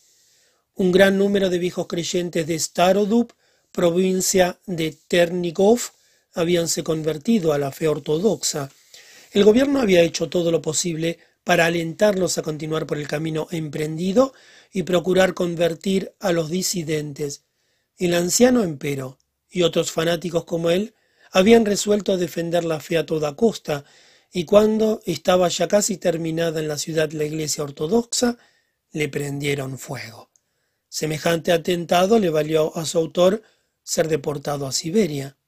Era nuestro hombre a la sazón un burgués bastante acomodado, que se dedicaba al comercio y dejaba mujer e hijos amantísimos. Sin embargo, separóse de ellos animosamente y partió para el destierro, persuadido de que adquiriría una gloria imperecedera sufriendo persecuciones por su fe. Cuando se pasaba algún tiempo al lado de aquel venerable anciano, era imposible no preguntarse con profunda extrañeza cómo pudo cometer el exceso que le condujo al presidio. Varias veces le hice algunas indicaciones acerca de su fe, y aunque ésta había arraigado muy hondo en su corazón, jamás salió de sus labios una palabra de odio o de menosprecio para la doctrina contraria a la suya ni para los que lo profesaban. Sin embargo, había incendiado una iglesia, y de ello no se arrepentía, parecía convencido de que su delito y lo que él llamaba su martirio eran acciones gloriosas. Existían en el presidio otros viejos creyentes, siberianos en su mayoría, campesinos inteligentes y astutos y dialécticos a su manera, que observaban ciegamente su ley y gustaban de entablar controversias, pero tenían un defecto, eran altivos, orgullosos e intolerantes. El anciano no se parecía a ellos en nada, aunque razonaba con precisión y era un polemista de cuidado, evitaba toda discusión. De carácter alegre y expansivo, reía siempre, pero no con la grosería y cinismo del resto de los presidiarios, sino con una risa dulce y bondadosa que reflejaba ingenuidad infantil y armonizaba perfectamente con su cabeza plateada. Quizá me equivoque, pero tengo por seguro que se puede conocer a un hombre por su modo de reír. Si la risa de un desconocido nos resulta simpática, podemos afirmar que aquel hombre es bueno. El anciano habíase conquistado el cariño y el respeto de todos los presidiarios, pero de ello no se envanecía. Llamábanle abuelo, y ninguno osaba ofenderle ni molestarle jamás. Por esta circunstancia me hice perfecto cargo de la influencia que pudo ejercer sobre sus correligionarios, más a despecho de la firmeza con que parecía sobrellevar la vida de presidio, se adivinaba a simple vista que disimulaba una tristeza profunda, incurable. Dormíamos en la misma cuadra. Una noche, ya casi de madrugada, me desperté y oí un sollozo lento, ahogado. El viejo estaba sentado sobre la estufa, en el mismo sitio en que acostumbraba hacerlo el presidiario que quiso matar al jefe del penal, y leí su ecologio manuscrito. Lloraba murmurando, Señor, no me abandones. Maestro, fortalece mi espíritu. Adiós para siempre, hijos míos, queridísimos. No podría decir lo que sufrí oyéndole. Entregábamos, pues, nuestro dinero al anciano, pues había cundido la voz de que era imposible robárselo. Sabíase que lo escondía en algún sitio, pero resultó inútil todo lo que se hizo para descubrir su secreto. Sin embargo, nos lo reveló a los polacos y a mí. Uno de los troncos de la empalizada tenía una rama fuertemente adherida, al parecer, pero que en realidad era fácil de quitar y volver a poner en su sitio sin que se notara, y el hueco que dejaba al descubierto servía de caja fuerte a nuestro tesorero, y ahora vuelvo a mi relato. ¿Por qué no conservaban los presidiarios el dinero? No era sólo por las dificultades que esto ofrecía, sino también y principalmente porque la vida de presidio es demasiado triste. El forzado tiene natural y constantemente tanta sed de libertad. Por su posición social es un ser despreocupado y tan desordenado que aunque solo sea para olvidar sus dolores, se le ocurre y halaga la idea de gastar todo su capital en un festín y de aturdirse con el ruido de la música. Era extraño ver ciertos individuos inclinados sobre su trabajo con el único objeto de gastar en un día todas sus ganancias, hasta el último copec, y volver de nuevo a su trabajo para regalarse con otra comilona al cabo de varios meses. Algunos gustaban también de comprarse trajes nuevos, más o menos raros, como pantalones de fantasía, chalecos y abrigos, pero lo que más les entusiasmaba eran las camisas de indiana y los cinturones con hebillas de metal. Los días festivos lucían los elegantes sus trajes flamantes, y había que verlos contentos como chiquillos, pavoneándose por todas las dependencias del presidio, pero aquellos trajes y aquellas prendas tan codiciadas iban a parar muy luego a manos del prestamista que daba unos cuantos copex por la pignoración. Los festines y comilonas se celebraban en épocas fijas, coincidiendo con las solemnidades religiosas y las onomásticas. El presidiario que festejaba su fiesta encendía un cirio ante la imagen de su santo, oraba con más o menos fervor, disponía su comida con las provisiones de carne, pescado y dulces que previamente había comprado y tragaba como un buey, casi siempre solo, pues era muy raro que convidase a algún compañero. Entonces aparecía el aguardiente. El forzado bebía como una esponja y dando trompicones iba luego recorriendo una por una todas las cuadras para demostrar a sus camaradas que era merecedor de especial consideración, puesto que estaba borracho hasta el punto de no poder tenerse en pie sino a duras penas. El pueblo ruso siente una especie de simpatía por los hombres ebrios, y entre los presidiarios la embriaguez era un mérito, una distinción aristocrática. Si estaba en fondos, se procuraba también un rato de música. Teníamos con nosotros un joven polaco, desertor, más feo que el pecado, el cual poseía un violín que tocaba aceptablemente. Como no tenía oficio, se le contrataba para que acompañase de cuadra en cuadra a los camaradas que querían bailar y divertirse. A veces reflejaba su rostro el hastío y la repugnancia que le ocasionaba aquella música que era siempre la misma, pero la voz de algún presidiario el que le gritaba toca hasta que revientes, que para eso te pagamos, le volvía a la realidad y rascaba el violín con nuevas fuerzas.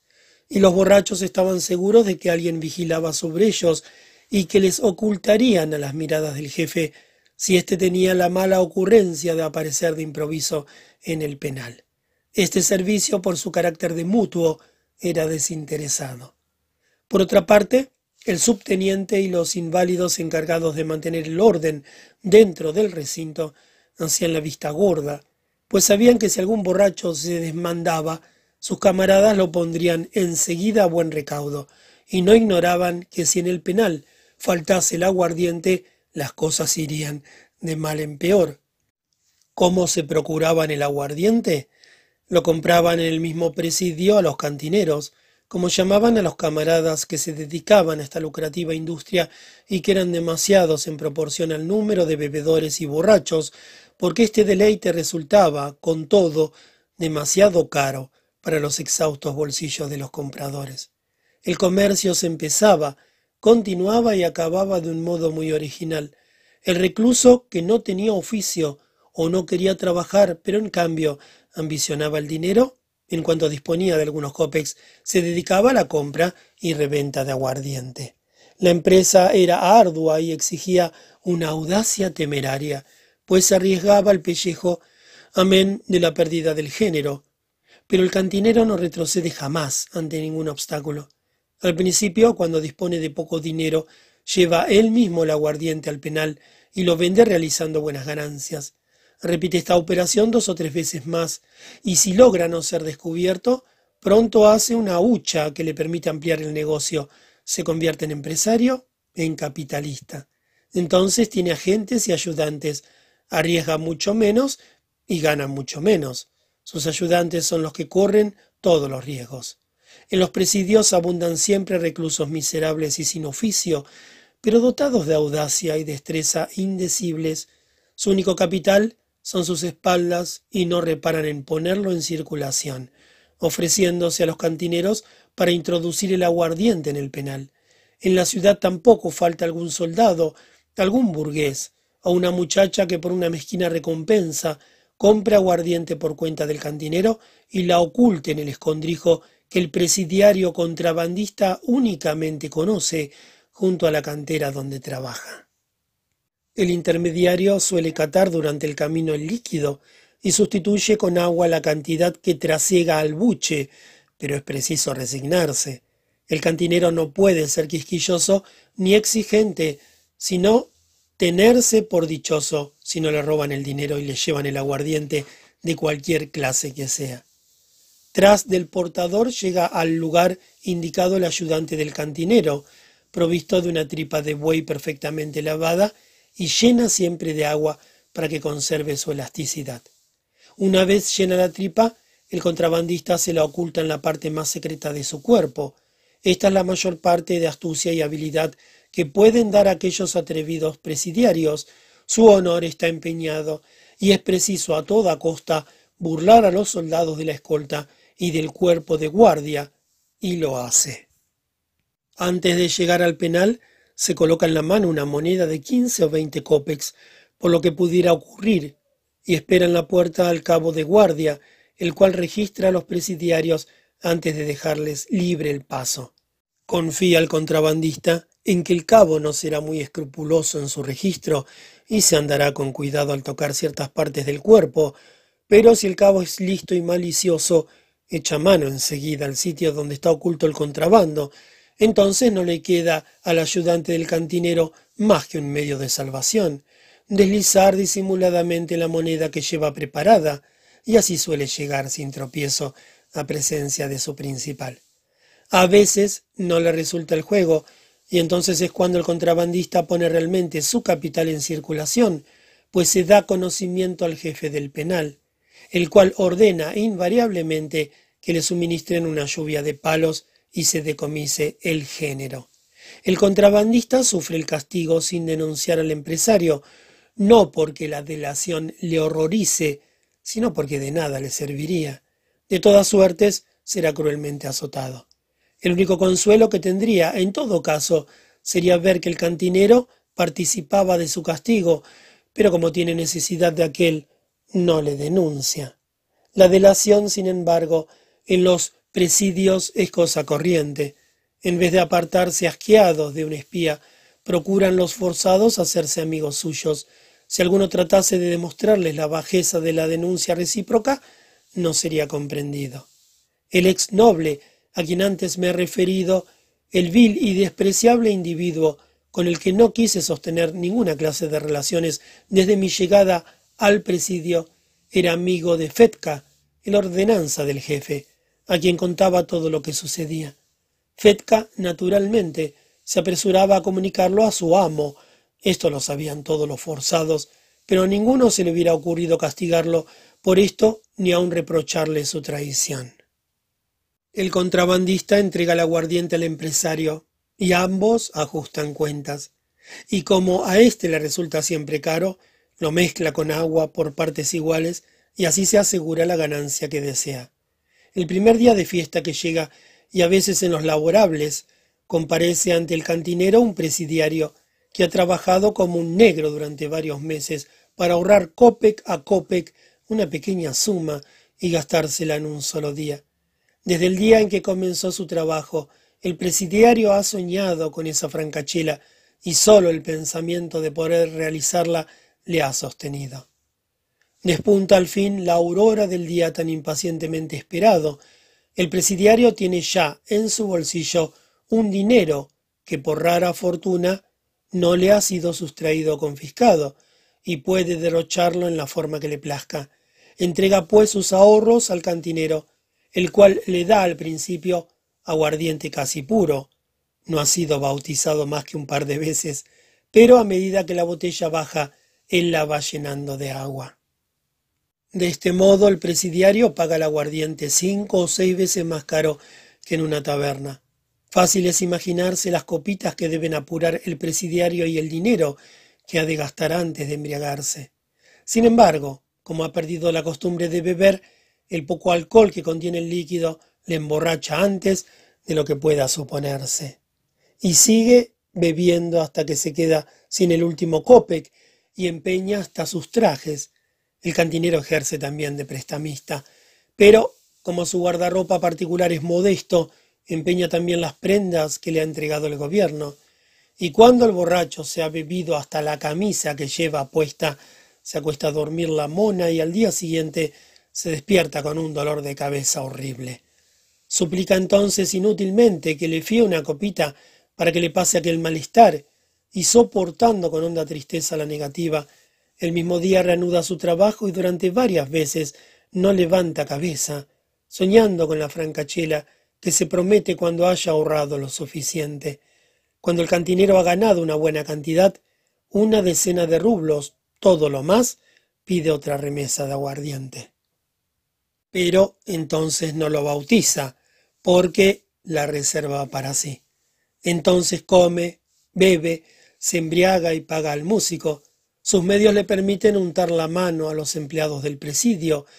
A veces dura esta diversión varios días. Cuando se le acaba su provisión de aguardiente, recurre como un parroquiano cualquiera a los otros cantineros y gasta también su último copec. Por muy estrecha que sea la vigilancia que ejercen los presidiarios sobre sus camaradas que se divierten para evitarles un mal tropiezo, sucede una vez que otra que lo sorprende el jefe o el sargento. En este caso el borracho es conducido al cuerpo de guardia, donde le confiscan todo el dinero que lleva encima y por añadidura le obsequian con un buen número de azotes. Hecho esto, el recluso se sacude como un perro apaleado, vuelve a su cuadra con las orejas gachas y la cabeza despejada, y a los pocos días ejerce nuevamente de cantinero. No es raro encontrar entre los presidiarios atrevidos enamorados del bello sexo.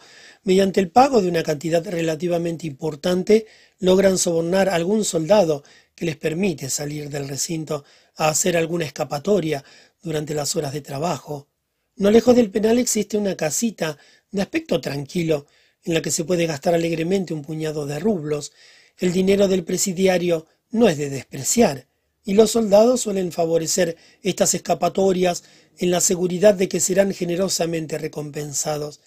Naturalmente estos soldados son, por lo general, futuros candidatos a los trabajos forzosos. Estas salidas permanecen siempre secretas y además son muy raras, porque cuestan caras y los amantes del bello sexo prefieren recurrir a otros medios menos costosos. Los primeros días de mi llegada al presidio me llamó poderosamente la atención un joven de muy correctas facciones. Se llamaba Sirotkine. Contaba escasamente veintitrés años y era un ser enigmático desde todos los puntos de vista. Pertenecía a la sección especial, lo que equivale a decir que había sido condenado a trabajos forzosos a perpetuidad. Debía ser considerado como uno de los delincuentes militares más peligrosos. Amable y tranquilo, hablaba poco y reía menos. Sus ojos azules, su blanca tez y sus cabellos rubios le daban una expresión dulce que no hacía desmerecer la tapadura de su cabeza. Aunque no tenía ningún oficio, se procuraba de vez en cuando algunas pequeñas cantidades de dinero. Era lo más aragán que puede imaginarse y vestía con suma negligencia.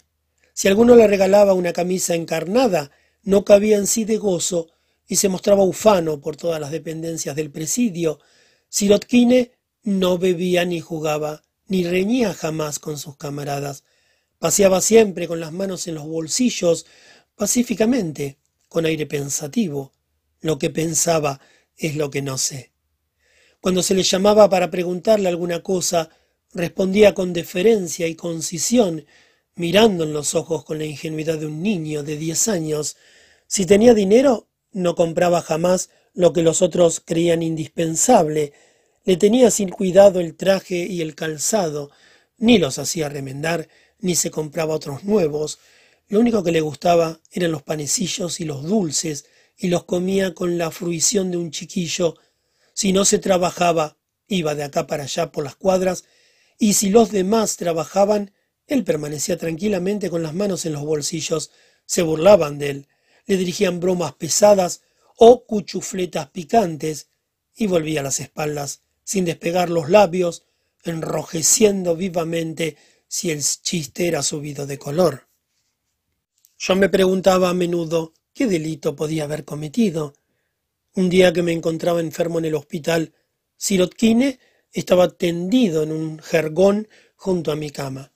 Entablé conversación con él y me contó sin que yo le preguntara que había sentado plaza de soldado que su madre le acompañó llorando y que había sufrido atrozmente en el ejército.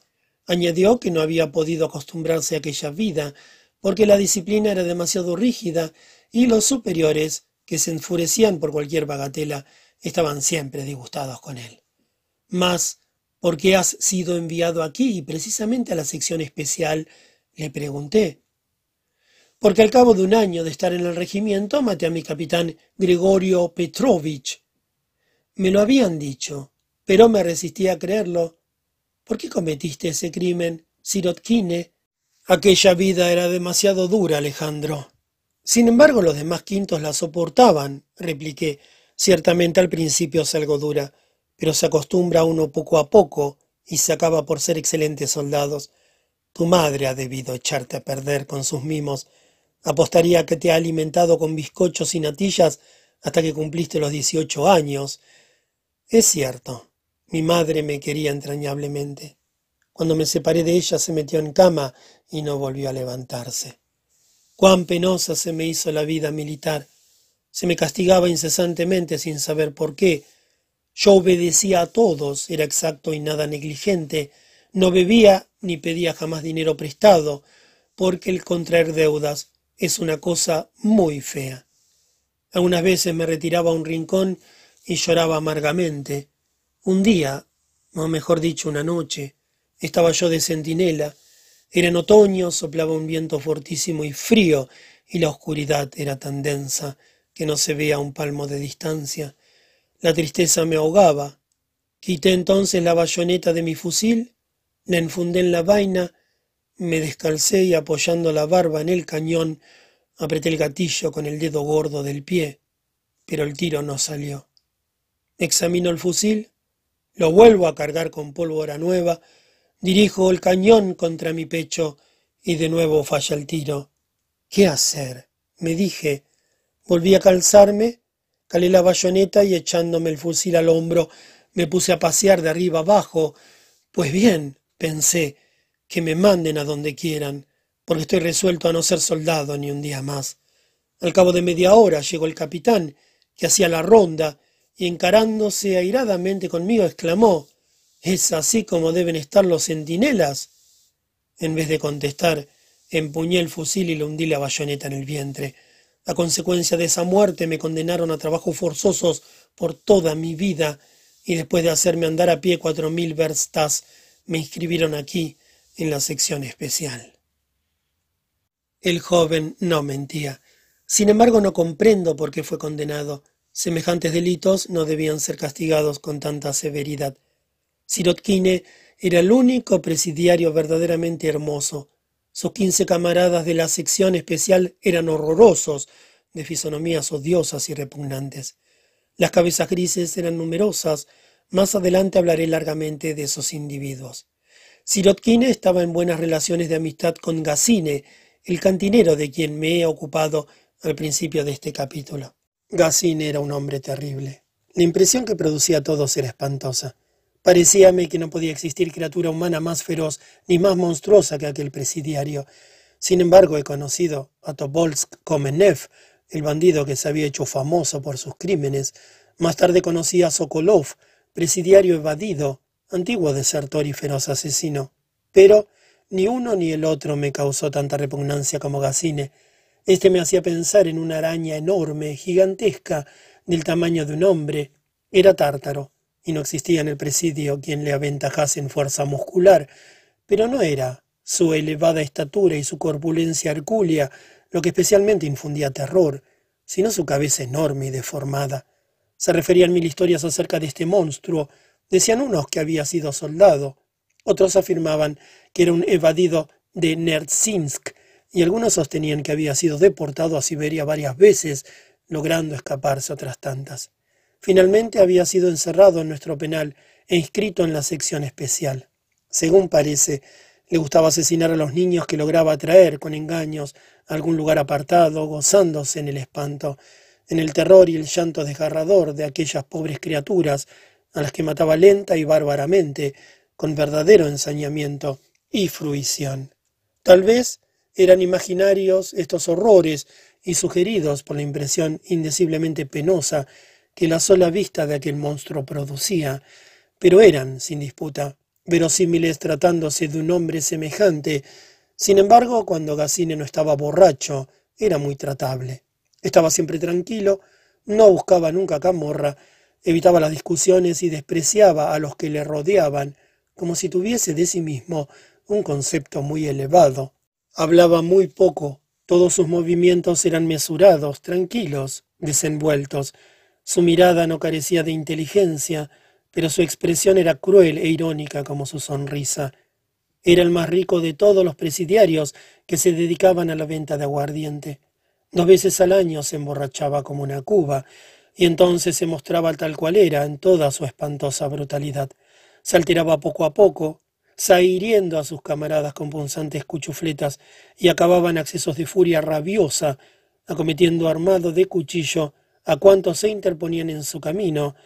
Los presidiarios que conocían sus fuerzas hercúleas huían a la desbandada, hasta que al fin se descubrió un medio de reducirlo, propinándole sendos vergajazos en el pecho, en el estómago y en el vientre, hasta que caía al suelo, privado de los sentidos.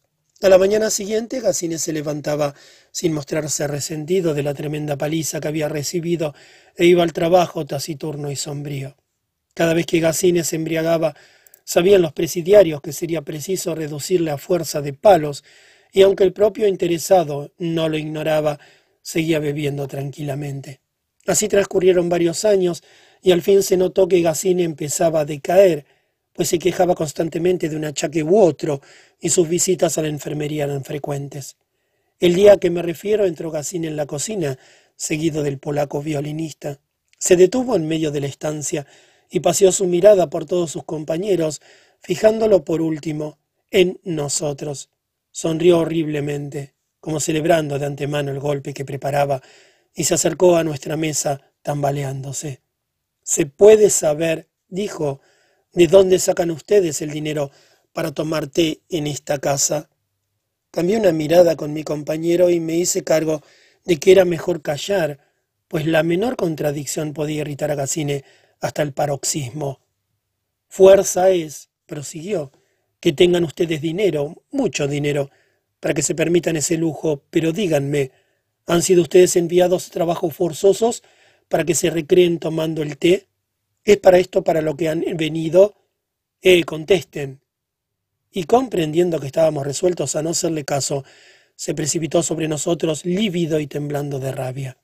A dos pasos había una pesada caja de madera, que servía para colocar el pan cortado que debía distribuirse en la comida y la cena a los reclusos, y cuyo contenido hubiera bastado para saciar a la mitad del presidio. En aquel momento la caja estaba vacía. Gacine la tomó con ambas manos y la levantó sobre nuestras cabezas.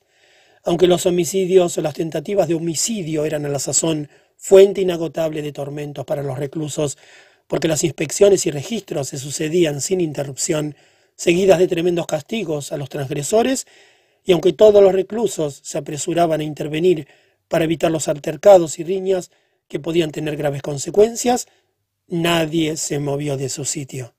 No se oyó ni una palabra en nuestro favor, ni una exclamación para contener a Gacine, era tal el odio que los presidiarios alimentaban contra los nobles que gozaban viéndonos en peligro de muerte. Afortunadamente, una circunstancia imprevista cambió el sesgo de aquella escena que pudo tener un final trágico. En el momento en que el atleta blandía la pesada caja con el ánimo evidente de aplastarnos el cráneo, entró precipitadamente en la cocina su compañero de cuadra, gritando a voz en cuello Gacine, te han robado el aguardiente. El bandido lanzó una horrible blasfemia y arrojando la caja al suelo salió de la cocina como una exhalación. De buena han escapado, exclamaron varios reclusos, ya pueden dar gracias a Dios. Aquella misma tarde, antes de ser encerrado en la cuadra, paseaba yo a lo largo de la empalizada, invadido de una tristeza tan honda como jamás la había sentido. Nunca me tuve por tan desgraciado como en aquel momento, el primer día de reclusión es siempre el más duro, sea en un presidio o en una cárcel. El pensamiento que me agitaba no me abandonó en todo el tiempo que duró mi deportación, ni aun después de haber recobrado la libertad.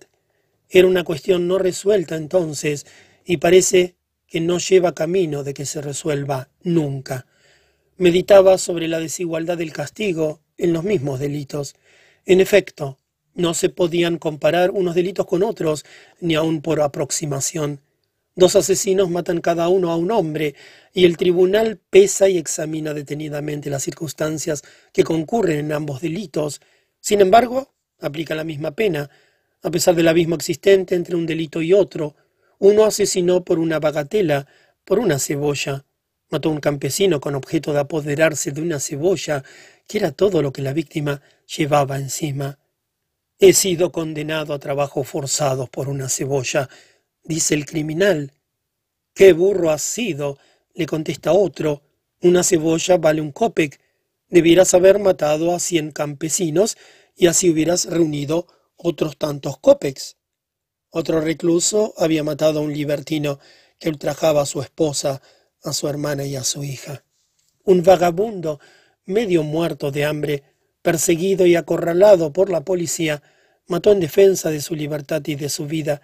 Merece por esto el mismo castigo que el bandido que asesina niños por el monstruoso placer de ver teñidas sus manos con la sangre humeante de aquellas criaturitas, de ver temblar y estremecerse de terror a sus víctimas a la vista de la reluciente hoja del cuchillo que ha de desgarrar sus carnes. No, ciertamente. Sin embargo, todos serán condenados a la misma pena, a trabajos forzosos. La condena no tendrá la misma duración, es cierto, pero las variedades de la pena son muy poco numerosas, mientras que la de los delitos son infinitas, no se perpetran dos crímenes en idénticas circunstancias. Pero admitamos que sea imposible hacer que desaparezca esta primera desigualdad del castigo, que sea esto un problema insoluble y que en materia penal se haya descubierto ya la cuadratura del círculo, admitámoslo. Pero si prescindimos de esta primera desigualdad, tropezamos al punto con la segunda, la consecuencia de la pena. He aquí un hombre que sufre, languidece y se consume como una bujía. Véase allí, en cambio, otro que antes de ser deportado no podía soñar siquiera con la existencia de una vida tan cómoda y descansada, en compañía de alegres y simpáticos camaradas. De estos últimos se encuentran muchos en los establecimientos penales. A un hombre de corazón, de conciencia y de espíritu cultivado lo matan más pronto los sufrimientos morales que todas las penalidades materiales, por duras que éstas sean.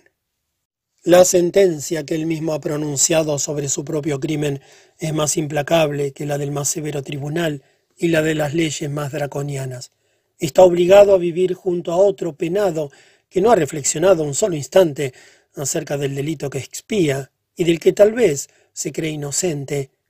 ¿No existen también desdichados que cometen un crimen con el único objeto de ser enviados a trabajos forzosos y subtraerse a una libertad que es para ellos infinitamente más penosa que la reclusión?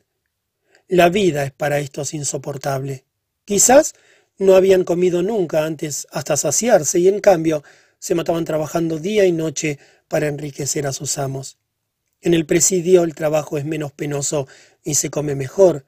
Los días festivos probaré la carne, y las limosnas y el trabajo nocturno facilitan algún dinerillo, cosas todas que antes no conocía, sin contar con la agradable compañía de hombres despreocupados y divertidos.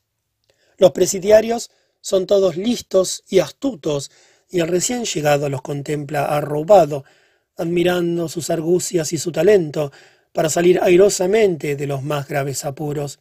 Y como no ha visto en su vida cosa semejante, se cree entre ellos en el mejor de los mundos. Mas, ¿para qué pensar en lo que no tiene solución posible? Volvamos a nuestro encierro.